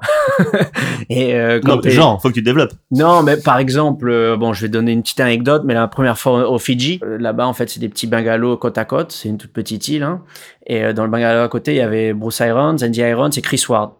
Et premier soir, 3 heures du mat par là, j'entends un bordel pas possible à côté. En fait, ça, ça, il se ils se tapaient dessus, quoi. Il y avait, avait embrouille, bagarre et tout. Je regarde par la fenêtre, je dis, mais qu'est-ce qu'ils font? Ils se couraient après, ils se tapaient dessus. Il y en a un, il avait une bouteille de whisky, il a, il a pété la bouteille de whisky et il essayait de, il essayait de planter l'autre, quoi. Mais c'était genre dans leur, euh, dans leur, euh, dans leur euh, délire complètement haché, voilà. Et moi j'étais là, mais je, je, savais pas quoi faire, je savais pas si c'était sérieux, si truc. Mais en fait, après j'ai su que c'était tout le temps comme ça. Et c'était cette époque un peu rock'n'roll où et le pire de tout, je vais dire, c'est quoi le pire de tout C'est que le lendemain, je me réveille, j'arrive au petit-déj, euh, j'étais genre, je voulais raconter l'histoire, quoi. J'étais, les gars, vous avez entendu ça et tout. Et j'arrive au petit-déj, et t'avais les trois petits-déj qui mangeaient comme si rien n'était. Mais vraiment, hein, nickel. J'étais là, mais attends, mais c'est pas possible, j'ai pas, j'ai pas rêvé quand même, c'était pas un... Après, y a, je, parle à deux, trois, deux, trois mecs et tout, je dis, vous avez, ils me disent, ah, mais ça, c'est, voilà, c'est, il y avait pas que, hein, il y avait des groupes d'Australiens aussi et tout, mais c'était ça. Et le mec, bah, une heure après, il est à restaurant là, et puis il te fait des brawlers à midi dans des vagues de 2 mètres et des tubes de. C'est ces mecs, c'était des, ils étaient, ils inhumains, quoi. Je veux dire, c'est, c'est, c'est de la folie, et c'est ça que moi, aujourd'hui, c'est pour ça que si on me demande c'est qui mon surfeur préféré et tout, bah, je dis Andy Irons, parce que oui, il est bon, oui, tout ça, mais parce que ce qu'il faisait à côté, quoi. Le mec était pas du tout préparé physiquement ou quoi que ce soit. C'était juste un mec qui était, qui, qui vivait à 200% nuit et jour, quoi. Le mec a, vécu en, dans sa période de vie ce qu'on peut vivre en 3-4 vies. Euh, euh, c'est de la folie, quoi. Et c'est pour moi, c'est ça où je me dis respect, quoi. Respect parce que tu as des mecs à côté comme par exemple euh, Kelly Setter qui donne tout et tout. Et des fois, ben, Andy Aaron, ça réussit pendant plusieurs années à, à, à battre Kelly Setter. Alors Kelly Setter, à l'époque déjà, il était déjà dans tout ce qui est la mode aujourd'hui, les modes vegan, gluten-free, les huiles, les ceci, cela et tout. À l'époque, lui, il faisait ça il y a 20 ans déjà. Moi, je me rappelle les premières fois où j'allais en trip et j'étais avec lui, il me parlait de ça. Moi, je le regardais, je dis, mais il est fou, lui. Qu'est-ce qu'il veut me faire euh, arrêter de manger ce que je veux, quoi? Genre, euh, c'est ce qui fait qu'à 47 ou 48 ans, et eh ben, il est encore aussi bon. Et il fait. Des gens me demandent souvent comment il fait. Ben voilà, le mec, il a une hygiène de vie où à 48 ans, il a sûrement la, la même capacité physique que moi qui est 32 ans, deux ans quoi. tout simplement. C'est hallucinant. Il n'y a pas de secret. Et euh, bon, voilà, pour la, petite anecdote, mais ça, c'est une parmi, euh, parmi tant d'autres. Tu regrettes un peu ce que, enfin, cette époque euh, rock and roll, est-ce que, est-ce que c'est trop lisse justement aujourd'hui? Ouais, ouais, sans, je regrette, grave. Ben, en fait, moi qui ai connu, j'ai eu la chance, je suis rentré, il y avait des mecs comme Oki encore sur le tour et tout. J'ai connu cette génération. Du coup, c'était vraiment le Dream Tour. C'était une famille qui voyageait sur chaque compète. Il n'y avait pas toutes ces histoires d'entraîneurs, de d'entourage, de, de manager, de, de coach physique, nutritionniste et toutes ces conneries. Il n'y avait pas ça avant. C'était chacun voyageait. De temps en temps, il y en avait un qui voyageait avec sa copine ou un pote ou un, ou un entraîneur physique comme ça, mais qui était surtout là pour, euh, pour profiter. Et, euh, mais il n'y avait pas ça. Et du coup, euh, pour, pour des petits exemples, mais à l'époque, quand tu gagnais ou que tu perdais, au premier tour, au troisième ou quatrième tour, eh ben, tu avais ce moment où tu sais que tu vas au petit bar du coin ou le resto du coin et que tu vas aller tous les voir là. Et puis, euh, on allait boire deux, trois coups tous ensemble et c'était, et c'était oublié. Et puis, il y avait une super ambiance. Maintenant, ça arrive jamais, ça. Jamais, jamais. Il n'y a plus ça. Maintenant, c'est chacun à son entourage de 6, 7 personnes. Euh, et chacun est robotisé en mode, il y a, y, y a plus du tout ce côté vraiment de partage du surf c'est à la base le surf. Pourquoi on surfe tous? C'est ce côté partage, surfer avec les potes, aller dans la mer, rigoler. C'est pour ça qu'on a tous commencé à surfer à la base. Et ben là, t'imagines, à l'époque, on pouvait faire ça et gagner notre vie. C'était incroyable. Et ensuite, bon, le surf a évolué, le sport a évolué, il y a eu beaucoup plus d'argent dans le surf, les partenaires, les sponsors. Et du coup, ça a évolué, ce qui est bien, ce qui est très bien. Mais moi qui ai connu cette époque-là, si j'avais à choisir, Peut-être je préférais moins gagner ma vie, gagner moins bien ma vie et passer des moments comme j'ai passé à l'époque, peut-être plutôt que mieux gagner ma vie aujourd'hui et, euh, et, en fait euh, être euh, ben, sans, sans, sans, sans déconner, mais des fois tu, tu, te fais chier des fois quoi, tout simplement. Est-ce que... que tu penses pas qu'il y a aussi le, le niveau de jeu s'étant élevé, les manœuvres qui sont réalisées en compétition demandent un physique irréprochable pour pas se blesser? Est-ce que tu pense pas que c'est le niveau de surf qui exige désormais une hygiène de vie irréprochable? Alors, c'est une bonne question parce que oui et non. Oui et non, pourquoi? Parce que c'est vrai qu'aujourd'hui, ils font des trucs de fou. Mais moi, je peux te garantir qu'à l'époque, cette époque-là, de, des Andy et tout, il y a personne qui faisait des manœuvres que eux faisaient dans des vagues de 3-4 mètres à l'époque aujourd'hui. Tu peux mettre, à part John John peut-être, mais tu peux mettre les Italo, les trucs et tout. Personne est capable de faire des turns dans les parties critiques de la vague, dans des vagues de 3-4 mètres comme à à Cloud Break ou euh, des endroits comme ça, Avant, c'était du drive. Les mecs fait des plus grandes planches et les mecs, c'était tout simplement, ils avaient cet esprit rock'n'roll où ils étaient no fear. Ils partaient, ils voyaient une section de 4 mètres et les mecs, ils essayaient de taper ça. Maintenant, c'est vrai que les mecs, ils font des airs énormes, mais c'est des airs énormes dans des petites vagues euh, la plupart du temps. Rares sont les mecs, à part peut-être Medina et John John. C'est rare tu vois des mecs balancer des airs dans, dans, dans des grosses conditions. Ça, ça arrive rarement. Il y en a pas beaucoup euh, dans le monde. Du coup, oui, oui, c'est vrai que la préparation, c'est le surf est beaucoup évolué, est devenu plus technique par les manœuvres aériennes. Mais je peux te dire que si tu regardes bien des vidéos de l'époque, et moi je l'ai vu en live en plus, des, des, des, des, surfs que je parle de Andy Irons bien sûr, hein, mais il y en a plein d'autres, hein, des mecs, hein, de, des, des manœuvres qu'ils faisaient euh, dans des grosses vagues à l'époque toute cette génération aujourd'hui ne sont pas capables de le faire.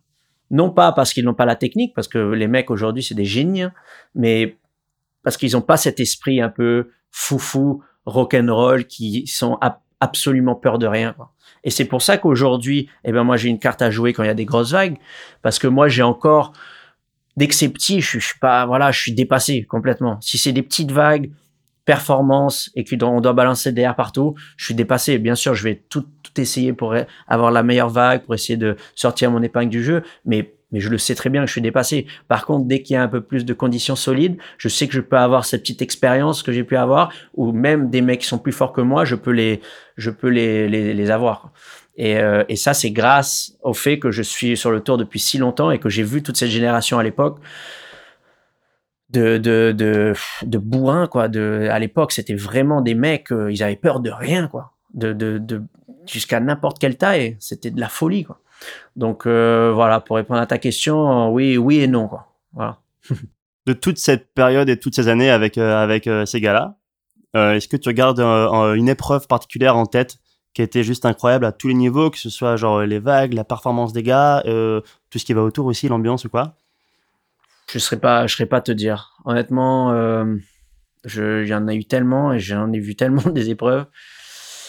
Euh, je, je, je serais pas, serais pas te dire. Mais c'est vrai que euh, souvent ces épreuves à Cloudbreak, à l'époque, il y a eu des, années à Cloudbreak où c'était, vraiment gros et les mecs surfaient des 7 pieds, 7-2 et ils allaient faire des manœuvres à la verticale sous le, sous la lèvre c'était impressionnant. Je ne saurais pas te dire quelle année, mais j'ai de bonnes, euh, j'ai quelques bonnes visions, quelques bonnes mémoires sur ce genre d'épreuve. Ok. C'était l'épreuve au Chili, à Arica. Moi, je pensais à ça en euh, fait en, posant la question. Ouais. C'était d'ailleurs que Andy gagne. C'était un slab, c'était un slab hyper méchant, dans pas d'eau. Euh, les conditions n'étaient pas rêvées. C'était pas les conditions qu'on peut avoir quand c'est joli. C'était méchant et tout. Et ouais, les, les surfeurs, ben d'ailleurs elle, existe encore cette épreuve en QS, je crois. Et je regardais la dernière fois et c'est là où tu vois que vraiment à l'époque les mecs étaient vraiment en avance hein, euh, techniquement et ben, dans leur voilà comme je disais dans leur, côté un peu euh, foufou euh, qu'ils avaient quoi. Et là on parle un peu de l'époque rock and roll. Tout à l'heure tu évoquais ces clashs aussi avec les juges. Tout ça fait que tu avais un petit peu une image sulfureuse sur le tour. Il y a eu aussi cette histoire de bagarre sur la Gold Coast aux côtés de Sonny Garcia. Est-ce que cette histoire en particulier, elle reflète ou alors elle est due à ton état d'esprit de l'époque et euh, est-ce que tu penses que ça pourrait encore arriver aujourd'hui? Non, je pense pas que ça pourrait arriver aujourd'hui, euh, mais euh, c'est jamais. J'espère pas en tout cas. C'est pas, c'est pas dans mon état d'esprit. Pas forcément toi, hein, mais je veux dire dans la, dans parmi d'autres surfeurs du tour aussi, quoi. Voilà, je suis, moi j'ai un caractère. Voilà, c'est, il s'est passé ce qui s'est passé dans auparavant.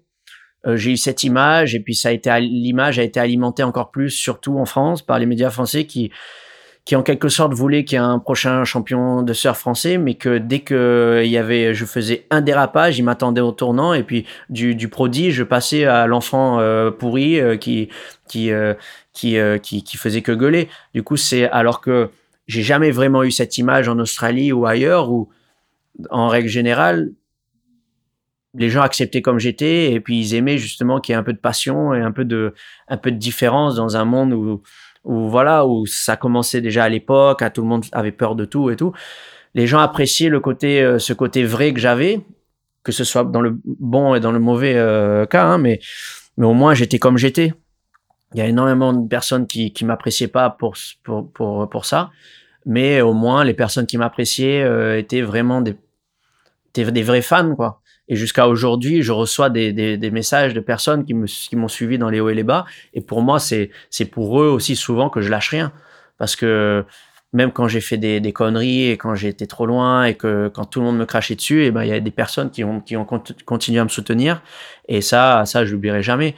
Donc du coup, voilà, il y a eu y a eu cette période là un peu ouais, où j'ai pas mal dérapé mais j'étais précoce et il y avait quand même beaucoup de pression sur mes épaules. Je j'essaie pas de me justifier, hein, mais mais c'est voilà, des fois je dérapais, j'ai craqué et, et, euh, voilà, c'est fait. Mais, mais ça m'a appris à grandir et maintenant je suis je suis bien comme je suis. Et aussi il y a quelques mois, ben un peu de temps après ta victoire euh, sur le Quick Pro France, dont on parlera forcément tout à l'heure, tu as publié un long billet sur un blog qui s'appelait euh, bros.com, je crois. Bros Story. Ouais, Bros Story, que je connaissais pas, sur lequel tu te livrais comme tu l'avais, je pense, jamais fait avant, et sur laquelle tu reviens justement sur toute cette période un peu sombre, noire. Tu parles de dépression, de fait de plus avoir envie, envie de surfer, de tout lâcher et tout ça. Euh, qu'est-ce qui a fait, en fait, qu'est-ce qui t'a permis justement de, de remonter, de te remettre la motive et te dire, ben allez, je reprends goût, euh, goût au surf bah ouais, non, j'ai eu, j'ai eu des, cette période-là parce qu'en fait, j'ai jamais eu en fait cette, adolescence que tu peux avoir que quand t'es adolescent et que tu fais des trucs d'adolescent, les, les, les, les, les soirées, les, les, les relations euh, amoureuses et tout ça. Moi, j'ai en fait, j'étais tellement dans mon truc, dans ma bulle où je regardais personne et j'étais limite égoïste tellement que je voulais réussir. Et euh, j'ai fait énormément de sacrifices à ce niveau-là. Mais quand je dis égoïste, c'est même pas même ma propre famille des fois je, leur parlais plus tellement que pour moi, j'avais une idée en tête, c'était de réussir dans le surf. C'était de réussir et de gagner ma vie et de, de pouvoir gagner ma vie en faisant ma passion et de réussir. J'étais, je me suis mis en mode compétiteur où je me suis, je me, j'ai perdu des amitiés, des, des voilà, c'est, c'était un peu le, le, prix, le prix à payer.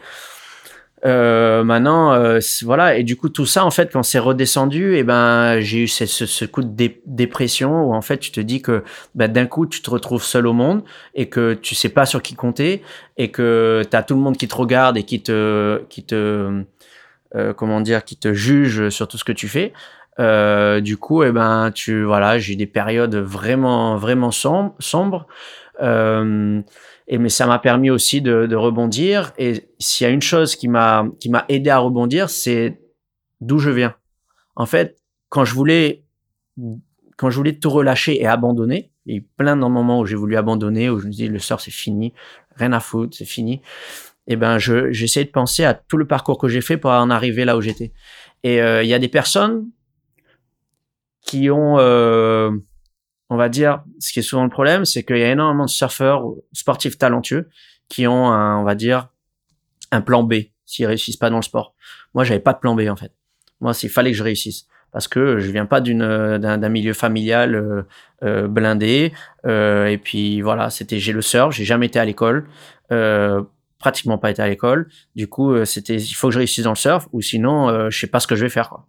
Donc, euh, à chaque fois que j'étais dans les, les moments, euh, les, mauvaises phases, eh ben, j'essayais de me rappeler. Et mon père me le rappelait souvent. Mon père me rappelait souvent, il me disait, fils, lâche pas, oublie pas d'où tu viens, oublie pas ce que tu as fait, oublie pas tout ce qu'on a fait. Lâche pas, lâche pas parce que tu vas le regretter. Et surtout que si tu lâches, eh ben, tu vas, tu vas, comment dire, tu vas, tu vas donner raison à beaucoup de personnes et puis euh, et puis et puis tu vas laisser ta place à quelqu'un d'autre tout simplement. Donc du coup j'ai j'ai rebondi j'ai su rebondir. Mais c'est pas c'est pas facile tous les jours même jusqu'à aujourd'hui hein, c'est voilà c'est un c'est un c'est un c'est un mode de vie euh, c'est un état d'esprit que j'ai décidé d'avoir. Malgré que maintenant depuis que j'ai je suis devenu papa et tout ça m'a énormément aidé dans dans la vie de tous les jours. Mais c'est c'est voilà quand tu en fait quand t'es euh, t'es tellement euh, focalisé et tellement euh, comment dire, euh, euh, genre, genre, euh, genre dingue. tu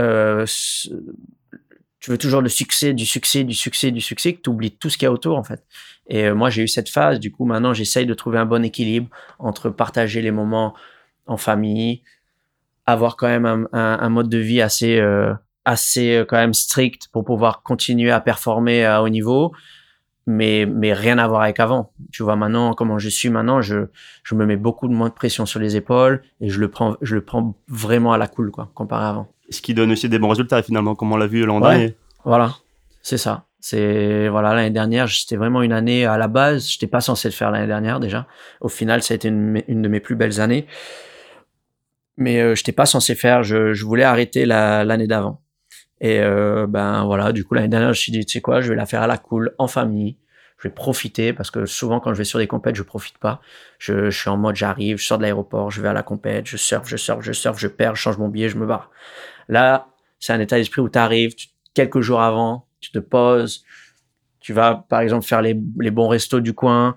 Je surfe beaucoup moins qu'avant. Avant, je passais trois, trois, trois sessions par jour. Maintenant, des fois, une session et encore, j'y vais à la cool. Euh, je profite vraiment d'aller de, d'aller balader ma, ma fille euh, dans des petites balades, des endroits à faire euh, sympas quand tu voyages. Je gagne, tant mieux. Je perds, je suis aussi dégoûté qu'avant. Ça, il faut pas l'enlever. Genre, je, je pense que je resterai compétiteur à vie. Mais quelques heures après, c'est passé, c'est oublié et je redescends sur terre. Alors qu'avant, j'avais du mal. Quoi. Quand après la déception, avant, je me bouffais le cerveau, je me bouffais à l'intérieur et puis ça me prenait des fois des semaines à m'en remettre. Quoi. Et on pouvait même parfois voir, j'ai l'impression, sur ton faciès, si t'étais dans un bon jour ou un mauvais jour, en te voyant traverser la plage et te mettre à l'eau. Ouais, sûrement. Et sûrement. Et c'est pour ça qu'il y a pas mal, euh, j'ai cette image aussi, il y a pas mal de gens, en fait, qui, qui l'ont mal pris et qui l'ont mal vu, ce côté-là. Mais c'était, en fait, c'était contre personne, c'était contre moi-même. C'est-à-dire que, comme je dit, c'est-à-dire que je regardais ni à droite ni à gauche, j'étais dans une bulle où il y avait rien qui, qui m'importait. J'en avais rien à foutre de plaire aux personnes, de plaire aux gens, ou à être, euh, je m'en foutais, quoi. Moi, tout ce que je voulais, c'était gagner et avancer et avoir des résultats. Et le reste, je m'en foutais. Et euh, voilà. Donc, ça m'a permis d'avoir la carrière que j'ai aujourd'hui et la vie que je mène aujourd'hui. Euh, mais euh, voilà, à côté de ça, et eh ben, as des, ça laisse des séquelles. Quoi. Ce discours se recoupe dans, dans, beaucoup de grands champions. Fanning disait que pour son premier titre, il, avait, euh, il y avait eu vraiment beaucoup de pots cassés autour de lui. Hmm. Andy Irons disait la même chose. Slater, on sait qu'il n'a pas, il bah, pas toujours été super cool avec ses potes pour gagner. Et donc, c'est la bah, vie d'un sportif de haut niveau. Kelly Slater, c'est l'exemple parfait. Kelly Slater, tu le vois maintenant à 48 ans son mode de vie, moi qui suis très pote avec sa copine, Kalani, avec qui il est depuis une quinzaine d'années, hein, je suis très très pote avec elle, c'est dur. Hein. C'est dur hein, quand t'as un Kelly à 48 ans qui lâche rien, alors qu'il a gagné toute sa vie. C'est dur. Et je pense que c'est, c'est un truc qu'on a en nous, c'est plus fort que, que nous, quoi. C'est, c'est comme ça. Et puis quand, quand, ben ça, ça, tu, tu, tu t'écartes un peu euh, de, de, de ce qui t'est, ce qui t'est cher et euh, voilà, et puis tu étais dans une bulle en fait, et tu te rends même pas compte au final. Du coup, euh, moi je suis content, et ce qui m'a réveillé en fait, ce qui m'a bousculé, c'est la, la, naissance de ma fille où je me suis dit wow, genre c'est ça la priorité.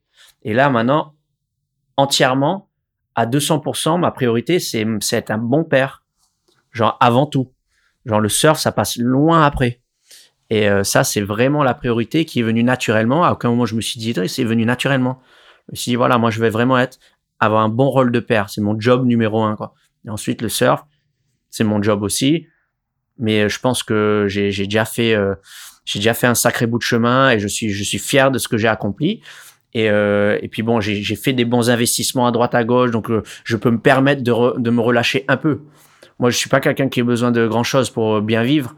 Euh, j'ai grandi à assez assez normal, assez basique, un mode de vie assez basique. Du coup, je me contente de de, de pas grand chose, mais je veux surtout avoir un mode de vie bien pour pour ma fille et pourquoi pas des futurs enfants. C'est c'est un peu le, le, le but et c'est pour ça que je continue à faire les compétitions. Ouais, t'as toujours parlé très librement de, de toi et t'as quand même euh, souvent raconté aussi ce que t'avais dans la tête à travers notamment ton blog, la jérémyflores.com, qui n'existe plus d'ailleurs, je crois que essayé d'aller le chercher hier, mais voilà.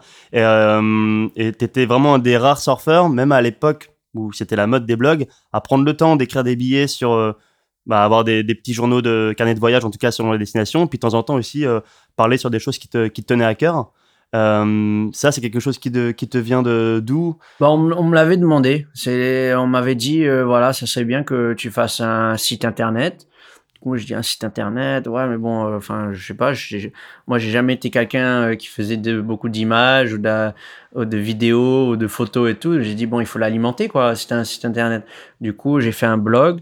Et euh, c'était pas mal parce que j'écrivais un peu après chaque compète ce que je ressentais, le bien, le mauvais, et, et c'était cool. Et puis des fois, je, pouvais aussi me euh, prendre prendre parole sur des sujets euh, un peu un peu différents. Du coup, c'était c'était pas mal. Mais ouais, à la base, on me l'avait dit, on me l'avait conseillé.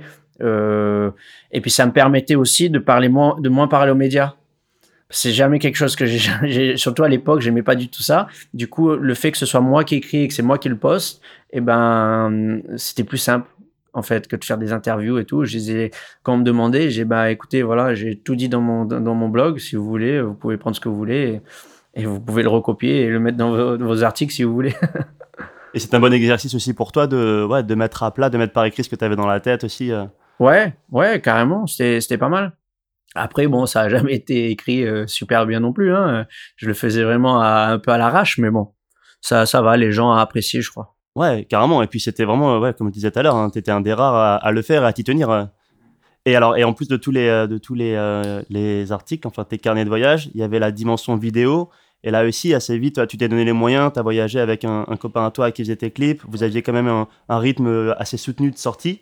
Et, là encore, tu avais quand même des gros, gros, gros riders qui sortaient des clips de temps en temps, mais il y en avait aussi plein d'autres du tour qui ne sortaient jamais, jamais, jamais aucun clip. Ouais, bah alors en fait, ça c'est euh, cette idée de, c'est un pote d'enfance euh, de Sydney là qui, euh, qui voilà un de mes meilleurs potes. Je lui ai dit écoute, tu, si tu veux, on achète une caméra et ça te dit de voyager avec moi et tu me filmes. je préfère voyager avec un pote, au moins il y a une bonne ambiance, c'est ton pote, il te filme, c'est cool. Du coup, on a commencé à faire ça et c'était super sympa. c'était c'était sympa et pourquoi je suis amené à faire ça? Parce que ça a été mes quand tu regardes bien ça a été mes pires années en termes de résultats et euh, j'ai, moi, j'ai toujours été très très dur avec envers moi, et je me suis dit par rapport à mes sponsors, à mes partenaires, si je, je, je, je fais des mauvais résultats, je veux en contrepartie faire un faire de temps en temps faire un buzz euh, en, en sortant un clip pour euh, que mes sponsors soient contents. Quoi. Comme ça, à la fin de l'année, euh, Jérémy, il a fait quoi? Ah, Il a perdu, il a perdu, bof et tout. Et il y a quelqu'un, ben voilà, tu peux dire, écoute, ben, il a sorti euh, quatre clips et les quatre clips ont fait je sais pas combien de centaines de milliers de vues. Et d'un coup, et ben t'as, t'as, tu, prends plus d'importance. Et puis bon, c'était ton initiative, c'était pas une demande de tes sponsors? Non, c'était mon initiative. C'est moi qui me suis dit parce que je voulais anticiper. Parce que quand j'ai commencé à voir que j'étais dans, ben, c'était cette fameuse phase sombre de ma de ma vie et où euh, ben les résultats euh, c'était un peu c'était un peu ce qui enfin les résultats reflétaient un peu mon état d'esprit. Et euh, du coup je me suis dit écoute moi je veux pas tout perdre. J'ai pas envie que à la fin de l'année on me reproche ben d'être venu un surfeur pas important pour la marque quoi un surfeur qui n'est pas essentiel à, à la marque. Du coup je me suis dit tu sais quoi je vais faire des clips on va faire des petits clips, je vais mettre les musiques que je veux. Euh, et puis, euh, je suis parti dans ce délire alors que j'avais jamais fait ça avant. Et, euh, et puis, euh, du coup, mes partenaires ont, ont adoré. Et euh, au moins, eh ben, j'avais moins de pression. À la fin de l'année, c'était pas genre, euh, waouh, wow, je sais pas si si on va me resigner parce que je fais, je, parce que je fais que des mauvais résultats, je fais que de la merde, Je J'étais pas sûr, quoi. Du coup, là, je sais qu'ils pouvaient rien me reprocher. Des mauvais résultats, t'es T'es bah, jamais sorti du CT quand même. Non, mais je me requalifiais par le QS en fait. C'était pendant plusieurs, pendant pendant deux trois ans, je me suis requalifié par le QS de justesse à chaque fois. Du coup, je faisais les deux tours et, euh, et dans le CT, ça marchait plus du tout quoi. Et il y a eu une année où tu as eu vraiment chaud, où tu t'allais pas te requalifier par le QS ouais. et tu devais te requalifier par le CT et tu l'as fait de la plus belle des manières. Ouais. Ouais, bah à, Pipeline. Ouais, où t'as gagné à Pipe euh, contre Beat sur un buzzer beater de, de, dingue. Non, contre John John. La première, c'était pas contre. Euh, non, la première, c'était contre Kieran Perrault. Mais ah, voilà, Kieran Perrault. Mais ça, c'était ma deuxième année sur tour, ou deuxième ou troisième. Et là, j'étais bien dans le classement.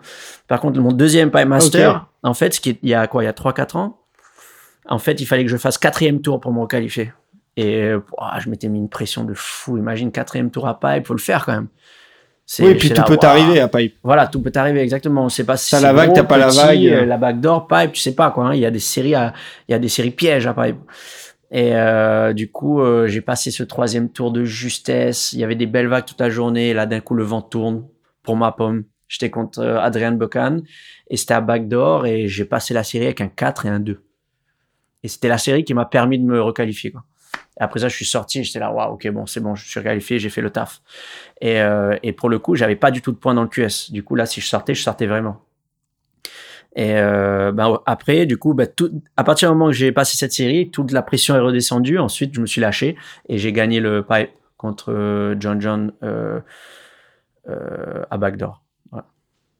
Donc des fois, ça se joue à rien. Et ben, pareil dans le QS, il y a une année où ça allait pas du tout j'étais loin dans le CT, loin dans le QS, et je, il me fallait que je me fasse une finale à Hawaï. et j'ai fait troisième à Aliva. Et ça m'a permis de me requalifier. Donc Hawaï a toujours été quand même Hawaii spécial dans ta carrière. Hawaï m'a sauvé peut-être trois saisons au final.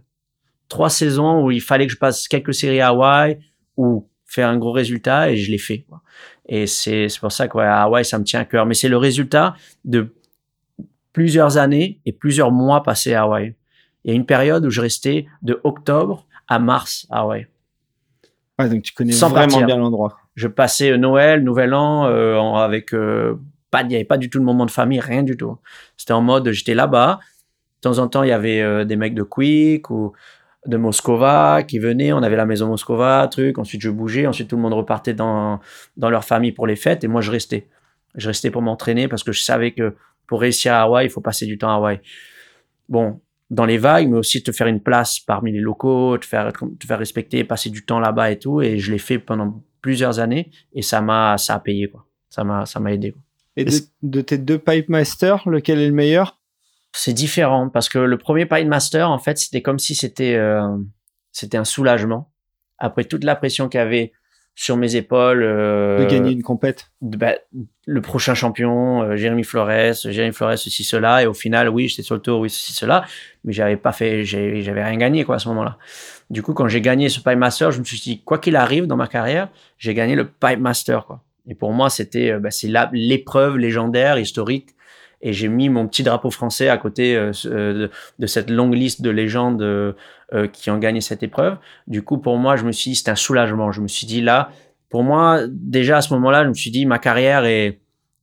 C'est ce qu'on disait avec Romain, on dit un pipe master. Voilà. T'es dans l'histoire. T'es dans l'histoire. Du coup, c'était un soulagement. Par contre, le dernier pipe master, pour moi, j'ai plus de fierté d'avoir gagné le dernier pipe master parce que c'était sept ans après mon, mon premier pipe master. C'était après beaucoup de hauts et de bas et c'était contre euh, c'est dans un dans un une ambiance euh, complètement folle parce qu'il y a le titre qui se jouait entre John John et Medina. Et moi, je surfe contre Medina, je bats Medina en quart. Donc tu le sors de le, tu le sors, de, la course. John John gagne. Ensuite, je passe les séries. Ensuite, je tombe contre John John chez lui. John John chez lui en finale. Lui qui n'a jamais gagné un Master, c'est c'est quasi mission impossible quoi de battre ce mec chez lui quoi. Et je le bats à la dernière seconde. Ça c'est pour moi c'est un, en termes de, euh, de période, de niveau, de, de, de voilà, c'était quoi ma huitième, neuvième année sur le tour. Après plusieurs, euh, plusieurs euh, hauts et bas, c'était, c'était une immense fierté de gagner cette épreuve-là. À la dernière seconde en plus, genre, pas les deux, tu les as gagnés sur des buzz beaters. Parce euh, que le premier, c'était il restait 2-3 minutes. Ouais, Kieran, il avait fait une erreur de prio dans les, dans les dernières minutes. C'est ça. Mais la dernière, c'était vraiment à 8 secondes près, quoi. Je me rappelle parce que j'étais au pic et t'as Strider, le commentateur, qui commence à venir vers nous pour interviewer John John, euh, le gagnant, quoi, le vainqueur. Et moi, je rame et quand on voit la vidéo, je rame comme ça et puis en fait, euh, je dis à moitié, genre Strider, genre pousse-toi, quoi. Genre, je vois un truc arriver, quoi. Et là, je vois un truc arriver comme ça et j'étais là, mais je crois qu'elle est pas mal cette vague. Et euh, je rame, je rame comme un fou et en fait, la vague, elle a, elle a, elle a tourné sur le riff parfaitement. Et euh, elle avait la direction parfaite. Et elle m'a donné une bonne section et j'ai tubé à. Ben, quand je suis sur la vague, je crois que là, il y a la sonnerie qui, qui, qui, qui sonne, quoi. Du coup, euh, c'est hallucinant. Et là, ben, ce qui, ce qui est marrant, ce qui est cool aussi, c'est que ben, là, pour le coup, tu es à Hawaï contre John John, qui est le, champion du monde en titre. Et euh, tu, tu, calmes tout le monde, quoi. Tu calmes le public. Tu sors et puis tu calmes tout le monde. Et puis tu es là, tu, tu dis voilà, j'ai, je, je leur ai j'aurais cassé leur fête, quoi. et ça, c'est, tu t'es dit, voilà. Bah, la fête est belle, mais pas trop quand même, quoi. Détendez-vous. Genre, euh, désolé, mais je suis là. et toi qui as passé vachement de temps à Hawaï, déjà, est-ce que le premier Pipe Master euh, a changé quelque chose dans l'eau? Et ensuite, est-ce que le deuxième a complètement bouleversé les choses? Est-ce que maintenant tu es à Pipe, tu as ta place et tu prends. C'est un premier, Après le premier Pipe Master, ouais. C'est vrai que, bah, en fait, c'était, c'était pile dans les années où je passais du temps là-bas, donc j'étais quand même bien, bien en place à Hawaï à ce moment-là. Euh, j'étais bien. Après, après, il y a eu plusieurs années où je passais beaucoup moins de temps à Hawaï, dont l'année euh, qui ont, qui ont précédé mon dernier titre euh, de Prime Master. Euh, je passais beaucoup moins de temps à Hawaï, du coup, je pense que c'était ouais que je gagne ou pas. Le, le, je pense que le job était fait à ce niveau-là. C'était surtout le premier qui était important. Ok. Et tu parles de, donc, cette, de cette deuxième victoire à Pipe qui est un peu le synonyme de, de ton retour au, à ton meilleur niveau, euh, qui a fait bien plaisir à tout le monde d'ailleurs. Et moi, je l'ai associé à un moment aussi où tu as changé de matériel. Alors, je sais pas si je me trompe ou si, c'était fortuit, mais j'ai l'impression que c'est plus ou moins l'époque où tu es passé sur des, des GS Industries et j'ai trouvé que ton surf avait, euh, avait vraiment bénéficié de ce changement de planche. Complètement. Complètement. Et pourtant, euh, tu sais, moi, j'adore toutes les personnes et j'oublierai jamais toutes les personnes qui m'ont aidé chez Euroglass. Christian Bradley, Mark Phipps, Bailey, qui euh, sans eux, j'aurais, j'aurais tout simplement jamais eu la carrière que j'ai aujourd'hui parce qu'ils m'ont donné des boards et des boards et des boards, des centaines de boards dans ma carrière euh, quand, quand, quand à l'époque, quand je n'avais rien. Et euh, du coup, je n'oublierai jamais. Mais c'est vrai qu'à ce moment de ma carrière, ce changement a été mais hyper important. Il m'a donné un, un, sentiment de fraîcheur où d'un coup, en fait, je me, je, je ressentais des sensations que j'avais perdues au surf. Euh, et quand je suis passé sur JS, mon surf a fait a, est monté d'un cran quoi. Et euh, je le sentais vraiment personnellement, euh, mais après même ça s'est vu dans les résultats. C'est ouais, même visuellement, sur sur sur la tonicité de ton surf, c'était c'était vraiment flagrant. Ouais, et ça s'est fait en plus vraiment par hasard parce qu'en en fait l'année d'avant, c'était une année justement, je galérais avec les planches, j'arrivais plus trop à trouver des bonnes planches avec Christian Bradley, alors qu'il m'a fait des bombes toute ma vie je sais pas si c'était psychologique ou pas, mais il y avait un truc qui allait pas. Et euh, Kelly m'avait prêté une board à lui. J'étais vraiment au fond du saut Portugal. Il m'a prêté une board à lui et sa board était magique, quoi. Il me l'a filé, du coup. Et euh, C'était quoi une euh, C'est une Almérique. Almérique. Almérique Epoxy 5.9 Frontail, la board magique. Et euh, du coup, ben j'ai fait, je crois, troisième au Portugal, euh, un QS Prime. Et puis du coup, j'ai gagné le championnat d'Europe un truc comme ça. Et euh, cette board, elle m'a un peu sauvé, sauvé. Et ensuite, j'ai commandé des boards avec Almeric. J'en ai eu peut-être quatre ou cinq. Elles étaient bien. Et du coup, j'ai fait quelques compètes. Et, ensuite, quand j'ai voulu, à la fin de la saison, pour, j'étais en train de préparer ma, prochaine saison. Donc, je prépare mes commandes de planches et je voulais commander genre huit planches avec Almeric. Et ils m'ont dit non, on va pas te faire de board. Je dis quoi, mais je les paye. Enfin, il n'y a pas de souci, quoi. Hein. Me dit non, non voilà, avec Alméric et la direction, enfin la direction Alméric, on a décidé de plus te faire de planches parce que t'es pas dans le team et que tu surfes souvent contre des surfeurs Alméric et que tu en as souvent euh, euh, battu.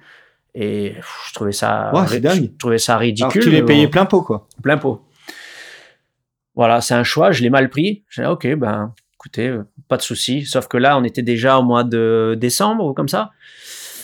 Et euh, bah, la prochaine épreuve, et la première épreuve, c'était à Snapper au mois de février. Et j'avais pas de commande du tout. Donc j'étais là, bon, il va falloir que je me bouge un peu le cul pour avoir des boards. Quoi. Et, euh, c'était Mickey à l'époque qui, surfait déjà pas mal des JS. Il m'avait donné le contact de Jason. Et euh, j'ai envoyé un message à Jason. Je dit, est-ce que tu peux faire des boards Il m'a dit, pas de souci. Il m'a fait 10 boards et il me les a filés les 10 boards. Il m'a filé 10 boards comme, ça, alors t'étais pas dans le team. pas dans le team, rien. Il a dit, écoute, prends les planches, celles que tu aimes, tu les gardes, celles que tu aimes pas, tu me les ramènes, pas de souci et toutes les boards étaient magiques. J'ai rappelé. Désolé, mec, je te rends rien. en fait, les 10 boards sont magiques. Genre, il n'y a pas une board qui les 10 boards sont incroyables. Et, euh, et du coup, ensuite, j'ai recommandé avec lui. Bon, après, je les ai payés toute l'année. Euh, tous mes quivers, je les ai payés. Et euh, l'année d'après, bah, JS m'a dit, écoute, voilà, tu es dans le team. Si tu aimes mes boards, on aimerait bien continuer avec toi. Et, depuis, depuis, on a une super relation, une super relation. D'accord, tu, viens de me mettre sur une piste intéressante. J'avais pas prévu de te poser cette question, mais je pense que c'est important pour nos auditeurs. Comment tu prépares une saison en termes de board? Quand euh, tu dis bon, j'ai ma saison CT, comment tu cadences les rythmes de board? Et euh, ben, comment ça, tu les commandes Ça peut être ça peut être compliqué, ça peut être compliqué parce que les boards bien sûr ça varie en fonction des vagues, des épreuves. Euh, tu vas pas surfer les mêmes les mêmes boards à Fidji, à Tahiti, à Hawaï que tu vas surfer à Snapper ou même au Brésil ou en France et tout. C'est c'est des spots complètement différents. Du coup il faut des quivers différents. Euh, moi, souvent, j'ai en tête. Voilà, j'anticipe deux trois mois à l'avance. Je dis voilà, je fais une petite commande. Après, j'ai des boards de l'année précédente que je garde au frais, des bonnes planches. Par exemple, là, je sais que j'ai j'ai trois quatre planches vraiment qui sont fraîches que je n'utilise jamais qui sont là si j'en ai besoin pour une épreuve. Je sais, bon, celle-là, elle marche où? Elle marche, celle-là, elle marche à Margaret River, elle marche grave. Euh, celle-là, euh, à euh, elle était incroyable l'année dernière, donc elle est là. Après, je vais quand même recommander une ou deux planches pour être sûr, pour avoir d'autres, mais au moins je sais que j'ai, au pire, j'ai ma planche préférée de l'année précédente, qui est encore en bon état. Du coup, ça, c'est, c'est, c'est, voilà, j'anticipe, on va dire, mais, mais, mais bon, des bandes magiques, c'est tu sais, board magique, magique, il n'y en a pas souvent. Du coup, quand on en a une, en fait, tu la sors jamais. Moi, perso, je les garde, tu la gardes pour les compètes. Ouais. Jamais. Ma question suivante. Moi, toutes les planches que je vais surfer en free surf vont, ne vont pas être les planches que je vais surfer en compète. Jamais. Et d'un point de vue logistique, toi, tu vas faire tes commandes, mais tu t'arranges pour te faire livrer parfois tes, tes boards sur le site de la compète? Ça, c'est compliqué parce que JS, il est en Australie. Du coup, en début d'année, en fait, je fais pas mal de planches avec lui. Et puis, euh, J'essaie de trouver des potes ou comme ça qui peuvent en ramener en France. Ensuite, moi, j'en ramène à Tahiti. Je vais sur l'autre. Du coup, j'essaie de les éparpiller un peu. Donc, je calcule un peu mon coût. Je dis, OK, ces deux, trois planches, elles vont être bien là-bas. Les deux autres vont être bien là-bas. Du coup, j'essaie d'en envoyer un peu partout pour qu'elles soient sur place quand j'arrive. Mais la plupart du temps, je voyage avec deux housses. D'accord. Deux housses de, de six planches. OK. Ouais. Mais depuis que je suis passé chez JS, en fait, au final, pour un surfeur pro, je surfe pas beaucoup de planches. Mes commandes sont rien ont rien à voir avec, avec d'autres. moi, euh, j'ai vu euh, Jordi Smith qui avait 4-5 euh, housses de, ah de mais, mais Jordi, il doit tourner entre 80 et 100 boards par an. Mais moi, mes, mes JS sont tellement graves, en fait, elles marchent tellement bien que j'utilise entre 30 et 40 planches par an c'est rien. Je t'annonce pour un surfeur pro, c'est rien. Genre les mecs, le minimum c'est 50, 60 planches. Et après t'as les les t'as les les, les les extrêmes comme Jordi Smith qui en commande une centaine. Mais euh, depuis que je suis passé CJS, en fait, elle marche tellement bien que j'ai pas besoin de leur, leur rendre. C'est rare que je lui dise celle-là elle marche pas, tu peux m'en faire une autre. C'est rare. Ou alors euh, je te rends celle-là parce qu'elle est pas bonne. En fait, elle marche toutes dans certaines conditions. Elle, elle marche. Du coup, je les garde pratiquement toutes au final. J'en garde, j'en rends euh, j'en rends pas. Est-ce que tu es autorisé à aller euh, avec euh, d'autres shippers, notamment à Hawaï Ça se fait souvent où les, les mecs vont commander chez Tokoro ou chez Arakawa Bah, JS, il m'a, il m'a pas dit non. Hein. Je lui avais demandé. Il m'a dit écoute, tu fais ce que tu veux quand tu es à Hawaï. Si tu as envie de commander, de commander des autres, tu le fais. Sauf que j'ai jamais fait parce que mes JS m'ont bien marché à Hawaï. Euh, je pense que si je devais faire des résultats à Aliva et Sunset, peut-être que je commanderais une Tokoro ou Arakawa, parce que mes JS à Aliva et Sunset, on va dire que c'est le seul bémol un peu que j'ai chez JS, c'est que j'arrive pas à trouver des grandes planches performantes. Alors mes grandes planches marchent incroyable dans les tubes, mais dans la performance elles sont un peu moins bien. Mais jusqu'à depuis que je suis passé chez JS, je n'ai pas eu vraiment besoin de faire des résultats à Aliva et Sunset. Du coup, j'ai pas vraiment, je me suis pas concentré là-dessus. Euh, mais sinon, euh, bah, Pipe, mes JS, elles marchent, euh, elles sont magiques. On l'a vu. Ouais. Et c'est la transition toute trouvée pour enchaîner le deuxième morceau, parce qu'en fait, il est issu d'une des vidéos que tu produisais justement à l'époque avec ton pote Dane. Et c'était une vidéo qui était sortie juste après la saison hawaïenne de l'hiver 2014-2015. C'est un morceau un peu bourrin. C'est du punk californien. le morceau s'appelle Chattered Milo des Descendants. On écoute et on se retrouve tout de suite après.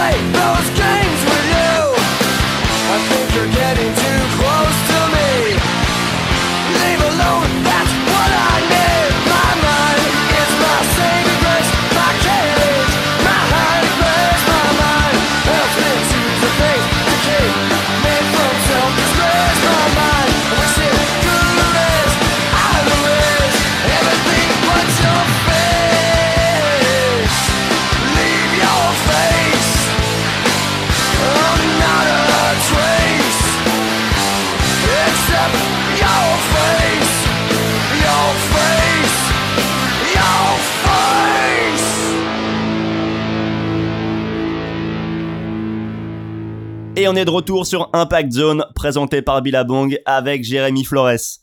On l'a dit, le morceau illustrait une de tes vidéos sortie il y a quelques années et réalisée sur le North Shore, vidéo dont vous pouvez d'ailleurs retrouver le lien en description de l'épisode, et qui se déroulait notamment entre Backdoor et Pipe. Et ouais, t'as bien performé à Pipe et il y a aussi d'autres spots à peu près similaires où tu performes euh, presque chaque année. C'est Chopo.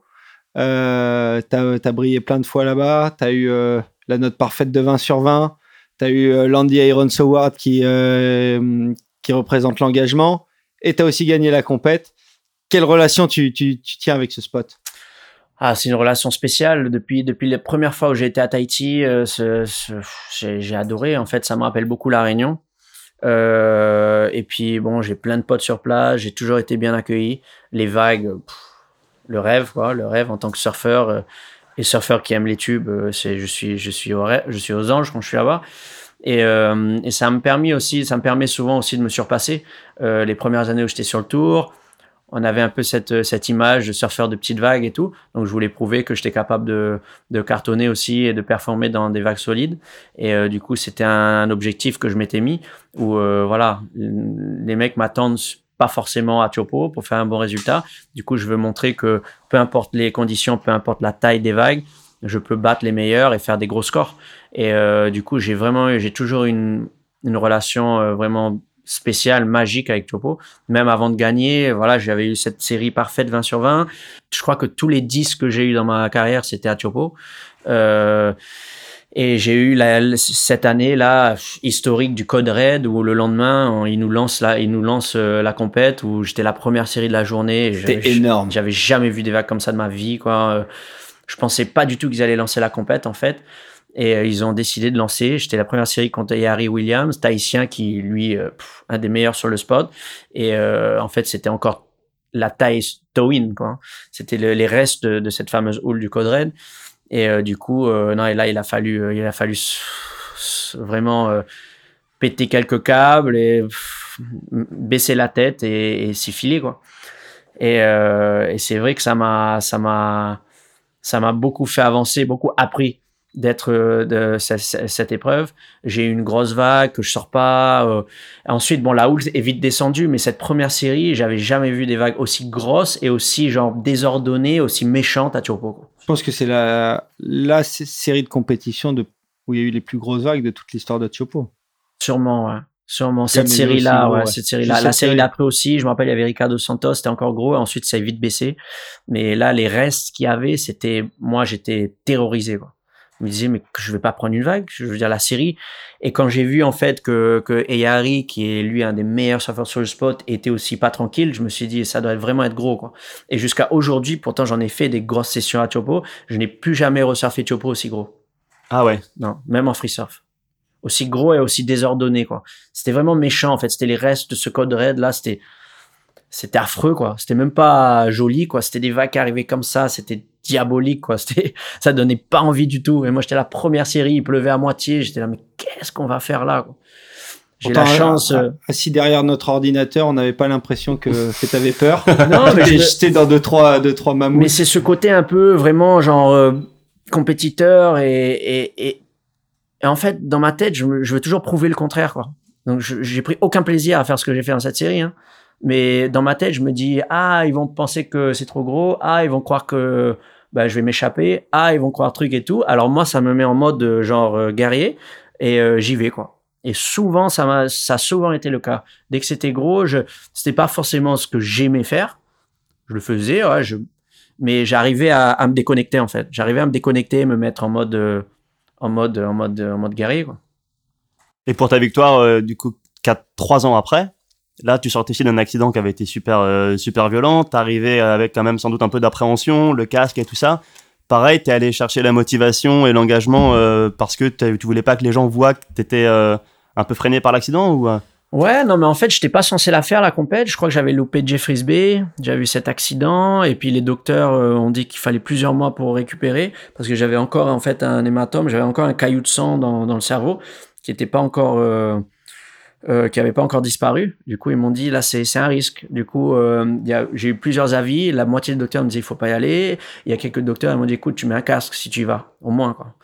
Et euh, du coup, j'y suis allé. Et en fait, dans ma tête, je me suis dit, euh, je prends deux vagues. Je prends pas de risque. Je vais bien choisir mes vagues. Je vais pas partir sur des vagues où d'habitude je pars en mode, genre, on essaye. Je me suis dit, il faut que j'essaye de de, de, de, de, contrôler mes séries au mieux possible. Et au final, ben, ça, ça a joué dans ma faveur. Quoi. J'étais sur toutes les bombes. Je prenais deux, trois vagues par série à chaque fois. Euh, genre, ma, ma, mon choix de vague euh, parfait sur toute la compète. Euh, et, j'ai terminé par gagner cette compète alors que rien que de gagner ma première série, j'y croyais pas. J'étais heureux, je me suis dit bon, moi j'ai gagné une série, je vais prendre, euh, je sais pas moi, 200 points en plus, euh, c'est cool quoi. J'ai dit le job il est fait. Et après bon, il y a eu une autre série, une autre série, une autre série, et au final je gagne Chopo. C'était une, une, de mes victoires préférées. Hein. C'était vraiment bien doit être compliqué de choisir des victoires préférées entre euh, Pipe, Tiopo et, euh, et Osgore. Ouais, mais après, je pense que je pense que dans le surf, il y a ce côté feeling aussi. Euh, quand tu regardes les mes victoires, ça a toujours été là où là où là où il y a mes vagues préférées, là où c'est mes endroits préférés. Hawaï, j'ai une, j'adore Hawaï. Je pourrais vivre à Hawaï. J'adore Hawaï. Je, je, c'est un de mes endroits préférés. bizarrement, c'est là où j'ai gagné mes compètes. Tahiti, la même chose. Euh, du coup, c'est vraiment, voilà, je sais pas, c'est peut-être dans mon état d'esprit et tout. Quand je suis bien quelque part, et ben, je sais pas, il y a une bonne énergie, j'ai le bon, le bon karma, je sais pas, mais il y a, y a, les vagues viennent à, moi, quoi. Et quelle autre euh, vague du tour t'aimerais bien, euh, enfin, épreuve du tour t'aimerais bien remporter? Alors, je t'aurais dit le Pro France à 200%. Là, c'est la seule d'ailleurs. Maintenant, maintenant, je peux me retirer tranquille. Mais ouais, le Pro France, ça, ça, ça, ça, a toujours été un, un rêve. À, pourquoi? Parce que ça a toujours été un peu une épreuve, pas tout le temps, mais la plupart du temps assez cauchemardesque pour moi. Et du coup, euh, voilà, ça a toujours été un, rêve de pouvoir gagner Pro France. Hein. D'ailleurs, quel est quel feeling du coup raconte-nous? C'était quand même assez dingue, euh, la Marseille sur la plage, tout ça. C'était hallucinant. C'était euh, comment tu peux expliquer que pendant 13 ans, j'ai jamais eu la chance avec les vagues ou des fois c'était moi qui n'ai qui pas fait les bons choix. Enfin, ça s'est jamais bien passé cette épreuve. J'allais à gauche, la vague venait à droite. J'allais à droite, la vague venait à gauche. J'avais pas du tout le rythme. J'ai jamais eu le rythme. Et là, ce jour-là, le jour des finales du Pro France, c'était le contraire. J'allais à gauche, la vague venait à gauche. J'allais à droite. C'était comme si j'avais un, je sais pas, il y, y, avait, il y avait une force spéciale qui, qui faisait en sorte que c'était, c'était l'épreuve, c'était l'épreuve la plus, la plus euh, émotionnelle pour moi que j'ai remportée mais en même temps, c'était l'épreuve la plus facile que j'ai eu à remporter. C'est le jour des finales, malgré que j'étais bien fatigué après l'écart, bon physiquement, mais ah, parce que l'écart c'était à la nord, euh, bien loin, voilà. bien, physique, ouais. Et quand c'est fou quoi, parce que quand j'y repense, euh, c'est j'ai pas galéré quoi. J'allais à gauche, ça va, je faisais mes vagues, je bataillais pas, je me suis pas mis la pression, je, ça passait, ce truc. C'était, ça allait, mais vraiment naturellement. Alors que les compètes, quand euh, moi qui ai gagné quelques compètes, je peux te dire que c'est jamais facile. Et ben le Pro France là, ce jour des finales, c'était limite facile. Genre j'avais vraiment l'océan avec moi et, euh, et j'ai eu ce, ce, côté, ce facteur chance. Après j'ai su, bon bien sûr, utiliser mes vagues comme, comme il le fallait, mais j'ai eu ce facteur chance qui est essentiel dans le surf.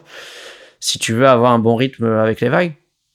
Et euh, ma chance, c'est que après la Nord, en fait, j'étais crevé. Malgré qu'il y ait les jets, en fait, euh, ce qu'on voit pas, c'est quand on est au large, et eh ben tu fais du surplace avec le courant. Quand on connaît la nord, ça bouge beaucoup. Du coup, tu finis ta vague, le jet te ramène, et ensuite tu fais du surplace, du surplace, du surplace. Du coup, tu rames du non-stop. Et moi, on va dire que le physique, le physique ces dernières années, c'est pas mon point fort du tout. Je suis à la ramasse complet. Du coup, après l'écart, je me rappelle, je l'ai dit doucement à mon père. J'ai sais, je sais, j'ai peur d'être ridicule là en demi, j'ai plus de jambes, j'ai plus rien. J'étais écroulé là dans le canapé, les jambes en l'air, écroulé quoi. Et il y a, y a euh, qui naît qui naît du CERS, Thibaut, qui est venu me faire des soins sur les jambes, essayer de de booster un peu tout ça, essayer de, de voilà de me donner des, un peu d'énergie comme euh, euh quel qu'il soit. Et en fait, entre temps, la marée a monté et c'est passé à la gravière. Et moi, j'ai trouvé ça mais parfait pour moi parce que à la gravière, il y a moins de courant et c'est au bord, tu rames que dalle. Du coup, je me suis dit, c'est bien pour moi physiquement. Parce qu'au moins, je vais pas être euh, à la ramasse au large, à ramer pendant une demi-heure sans prendre de vagues. Je me dis là, je suis pas mal. Et quand on voit, bah, quand dès que ça arrive à la gravière, j'ai pas pris beaucoup de vagues, je suis resté parce que essayé de garder mon énergie, comme je savais que j'en avais plus. Et, euh, et ouais, ensuite, bon, la foule, euh, le public, c'était, c'était incroyable parce qu'en plus, la gravière, t'es au bord. Tu sors de la vague, t'es sur le sable, t'as des milliers de personnes qui hurlent, t'as l'impression que t'es dans un stade de foot. Ça hurle, ça hurle, c'est, c'est, un sentiment que j'oublierai jamais de ma vie de pouvoir, c'est la première fois que je gagne avec mon public, en fait. La plupart du temps, tu gagnes. Bon, Tahiti, c'est spécial parce qu'il n'y a pas beaucoup de public, c'est dans les pas, c'est des bateaux. Mais à Hawaï et tout ça, et les toutes les petites victoires que j'ai pu avoir, c'était toujours à l'étranger, donc j'avais pas le public avec moi. J'ai souvent le public contre moi. Et là, d'avoir le public avec toi, c'était mais c'est irréel. C'était incroyable. C'était t'as l'impression que le public il te il me portait quoi. Et bon, bien sûr, ma famille, mes amis, toutes les personnes qui ont cru en moi depuis le début, tout le monde était là quoi. C'était la scène où j'étais là. Ok, c'est c'est on y est quoi. C'est là c'est là maintenant que je peux leur rendre la monnaie. C'est là maintenant que je peux ce serait ma manière de dire merci à toutes les personnes qui m'ont qui m'ont pas lâché pendant toutes ces années malgré euh, une carrière euh, de montagne russe c'est euh, c'est maintenant quoi et, du coup voilà j'ai c'est incroyable surtout après en finale quand Italo Ferreira qui est une machine de guerre j'ai j'ai vraiment vraiment heureux. Et après le la Marseillaise sur le podium c'était incroyable. Ces milliers de personnes qui chantaient la Marseillaise je sais pas moi j'adore voir le le rugby le foot. J'ai toujours été fan des équipes de France fan de la Marseillaise depuis tout petit. Et là bah, la Marseillaise et pour toi. C'est c'était euh, c'était incroyable. C'était tellement d'émotions tellement d'émotions. Et tout ça devant euh, devant euh, ton public ma famille mes potes d'enfance et en quelque sorte Pierre Agnès qui qui était qui a disparu là et qui qui me regardait de là-haut et qui en, en en grande partie si j'ai cette réussite et en grande partie grâce à lui du coup, c'était euh, tout ça. C'était un. T'as senti une vibe un peu spirituelle dans le. Ah ouais, complètement. Pourtant, moi, je suis pas quelqu'un de religieux ni spirituel, mais là, ce jour-là, j'ai senti quelque chose, quelque chose de, de très très fort. Ah, t'étais poussé par une énergie, par ah quelque ouais, chose. Ouais, ouais. Ah, c'était. Même aujourd'hui, hein, quand j'y pense, je me dis, euh, ce jour-là, franchement, en tant que pourtant j'ai une carrière très longue, j'ai jamais eu une journée comme ça de ma vie, quoi. Ouais, hallucinant. Et quand aujourd'hui, tu vas te balader euh, sur la plage avec avec ta fille quoi, ça quand même hallucinant de trouver même la plage vide hein, parfois. Euh, T'imaginer que c'était il y a quelques mois. Euh. Ouais, ouais, ouais. C'est ah, maintenant. En plus, moi, j'habite juste à côté. Du coup, dès que je passe, ben, ça sera, euh, je suis, ça sera une fierté à vie. Je me doute du coup que tu es un peu amer euh, du changement de, de format de, du, de calendrier. du calendrier et qu'il n'y ait plus d'épreuves en France. Je pense que complètement. Mais quand il y a eu l'annonce, en fait. Tu t'en doutais déjà? J'ai contacté, j'avais entendu des rumeurs mais j'y croyais pas en fait parce que pour moi le Profance c'est devenu une épreuve historique et euh, qu'il n'y a pas beaucoup d'épreuves en Europe comparé à ailleurs. Du coup, je me suis dit c'est ils peuvent pas enlever la France, c'est pas possible.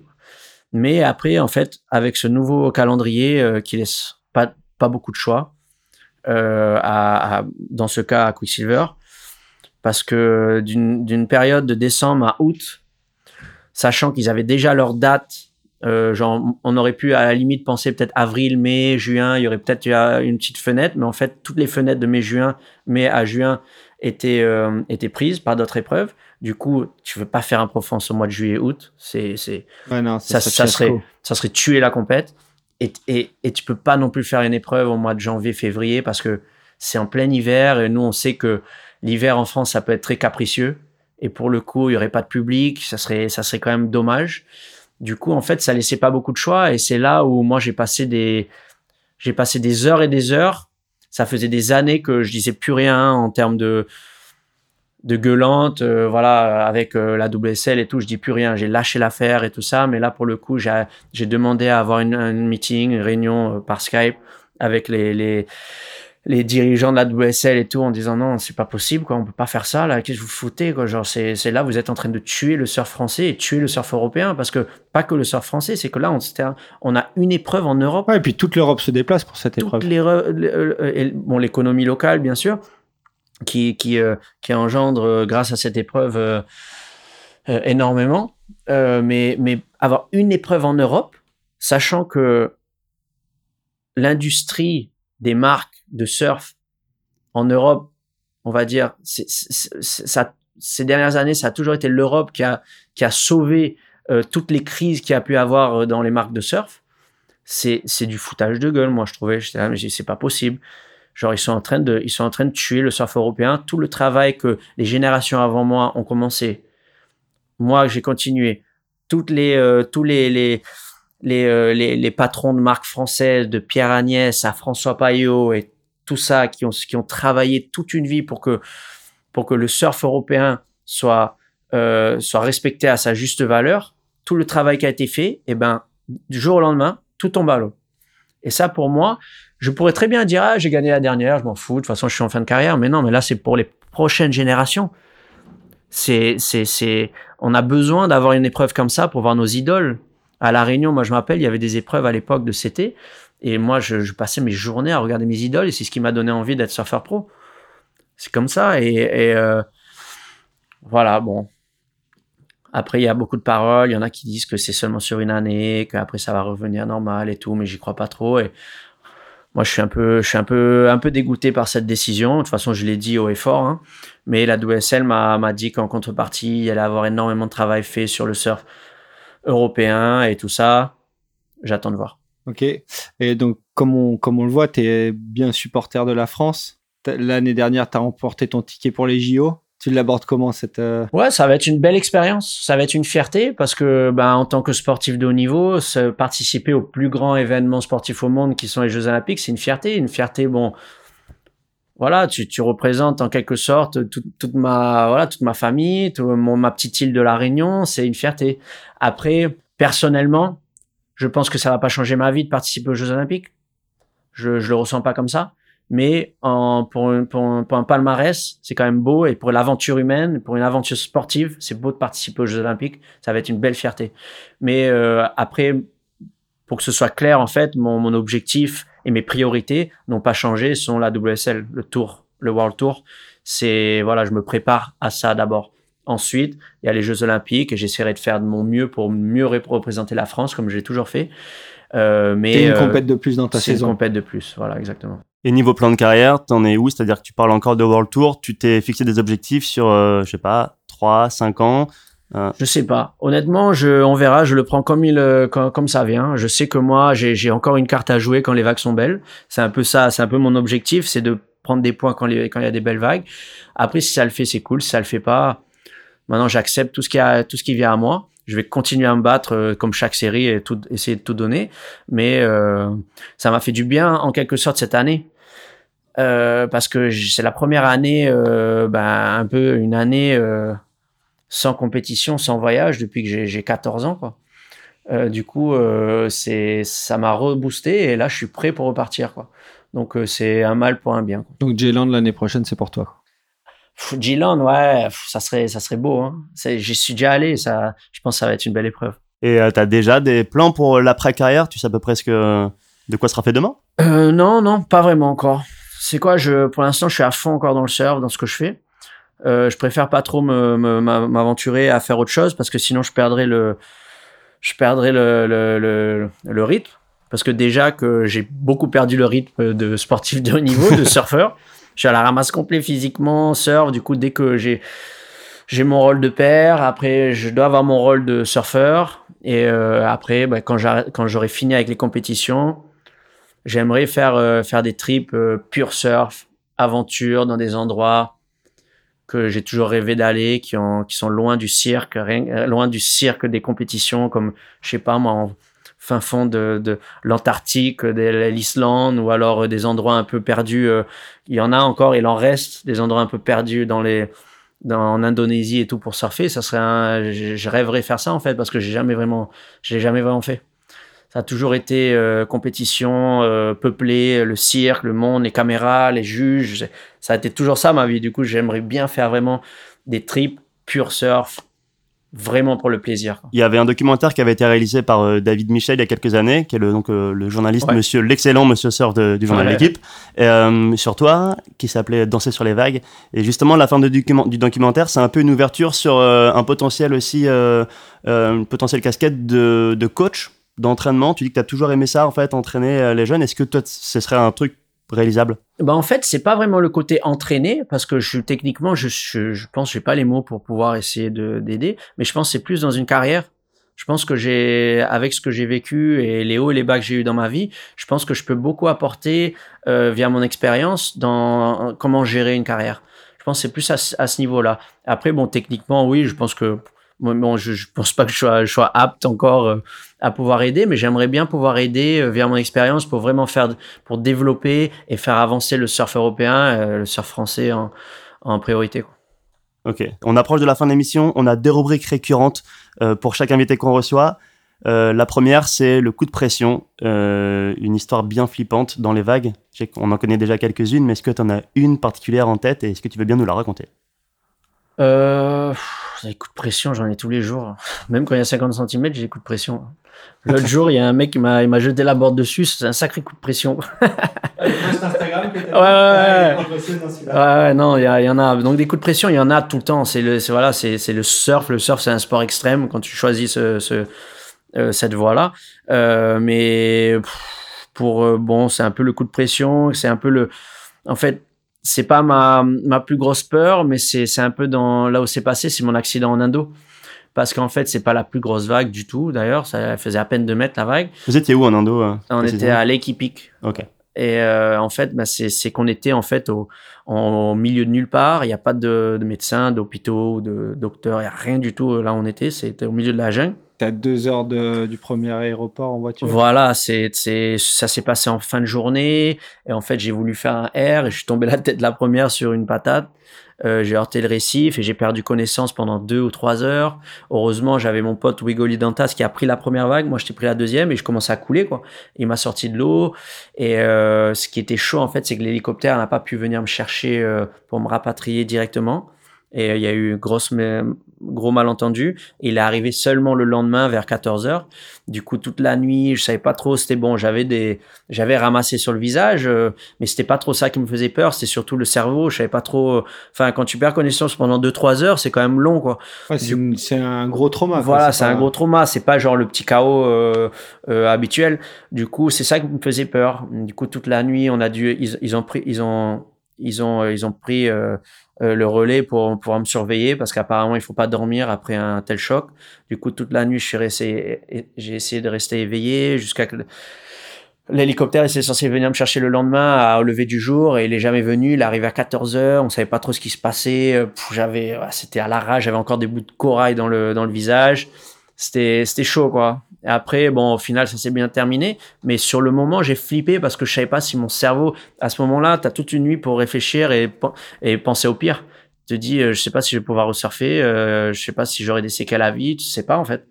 Du coup, c'est ce, côté-là, cet accident qui m'a fait euh, le plus flipper. Après, des boîtes, des peurs, j'en ai eu plein. Mais cet accident, tout le contexte, en fait, a fait que celui qui m'a fait le plus flipper. Et ça a une incidence du coup sur euh, ta façon après de t'engager dans les vagues. Enfin, on l'a vu que non avec Tiopo euh, quelques semaines après, mais quand même. Si, si, si, ouais. J'ai, ben maintenant, je, je fais, je fais gaffe à tout ce que je fais par rapport aux entraînements physiques. Je peux plus faire de long cardio. J'ai encore des séquelles, j'ai des mal de tête qui reviennent, et euh, je pense que ça, ça va, ça va mettre du temps à, à dissoudre parce que c'était censé, c'était censé disparaître, mais c'est encore là. Des fois, j'ai des, j'ai des grosses migraines. Euh, en, vérité, je suis censé porter un casque tout le temps. Euh, et du coup, ouais, non, ça laisse. Maintenant, je réfléchis beaucoup plus. Quand il y a des grosses vagues, j'essaye d'éviter. Quand c'est, vraiment parfait, je, choisis bien ma vague.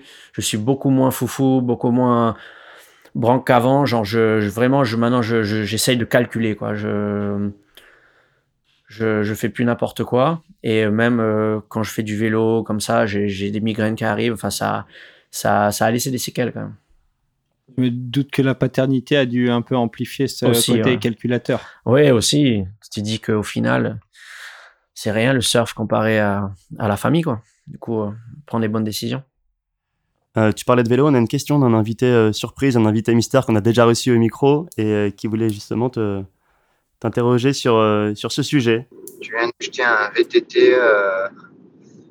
Est-ce que tu as kiffé la sortie avec les deux sangliers, Joanne Duru et Marc Lacomar ah, Bonne question. Écoute, alors, en ce moment, tout le monde s'est mis au vélo, au VTT, dans la forêt. Euh, du coup, ils me disent tout, ça fait des mois, des années, oh, on va faire du vélo, on va faire du vélo. Je dis, ah, mais non, moi, j'ai pas la caisse, euh, j'ai pas le, physique, le truc et tout. Et là, j'ai craqué, je suis allé acheter un vélo. Et, euh, et c'est là, j'ai fait ma première euh, première sortie là avec euh, Johan Duru, machine de guerre. Lui, mais bon, je le savais déjà, hein, mais hallucinant. C'est il connaît le moindre le moindre arbre, le, la moindre ronce qu'il y a dans la forêt cabretonnaise jusqu'à Osgore. Il connaît tout. Euh, Marc Lacomar, euh, gros bourrin. gros bourrin, cardio de malade, fit à fond, physique euh, de ouf. Mickey euh, qui qui s'y est mis il y a pas longtemps, qui a une progression de malade. Et en fait, on est on est tous on, s'y est tous mis. Il y a il y a il y a Sancho aussi. Euh, il y a toute une équipe là qui s'est mis au vélo et c'est euh, c'est ah, c'est bien bien bien marrant. Du coup là j'ai fait la première sortie là je je m'en suis pas mal sorti mais ah, j'ai failli failli gerber deux trois fois quand même.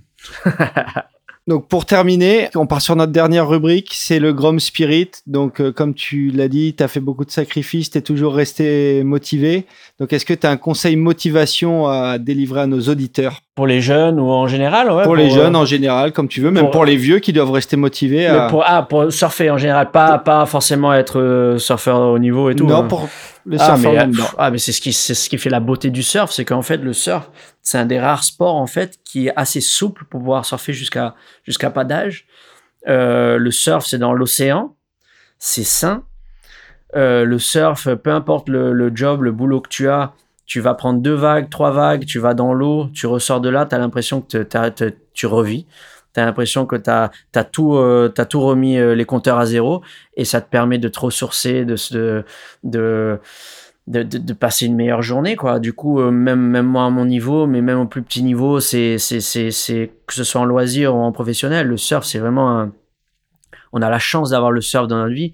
Moi, je sais que le surf, ça, c'est, c'est tout pour moi parce que en dehors du côté professionnel, j'ai besoin d'aller dans la mer, j'ai besoin de me ressourcer, d'aller dans l'océan. On a, on a cette chance. Du coup, euh, d'ailleurs, il faut respecter, voilà, euh, l'environnement. Petit message aussi pour pouvoir, pour qu'on puisse continuer à, à exercer notre folie de passion euh, dans les vagues et sur les plages. Mais rien que d'aller dans l'eau, j'ai pas forcément de secret. Les surfeurs le sauront. Ceux qui ne surfent pas, je leur conseille de surfer parce que une session peut changer, une vague peut changer ta vie.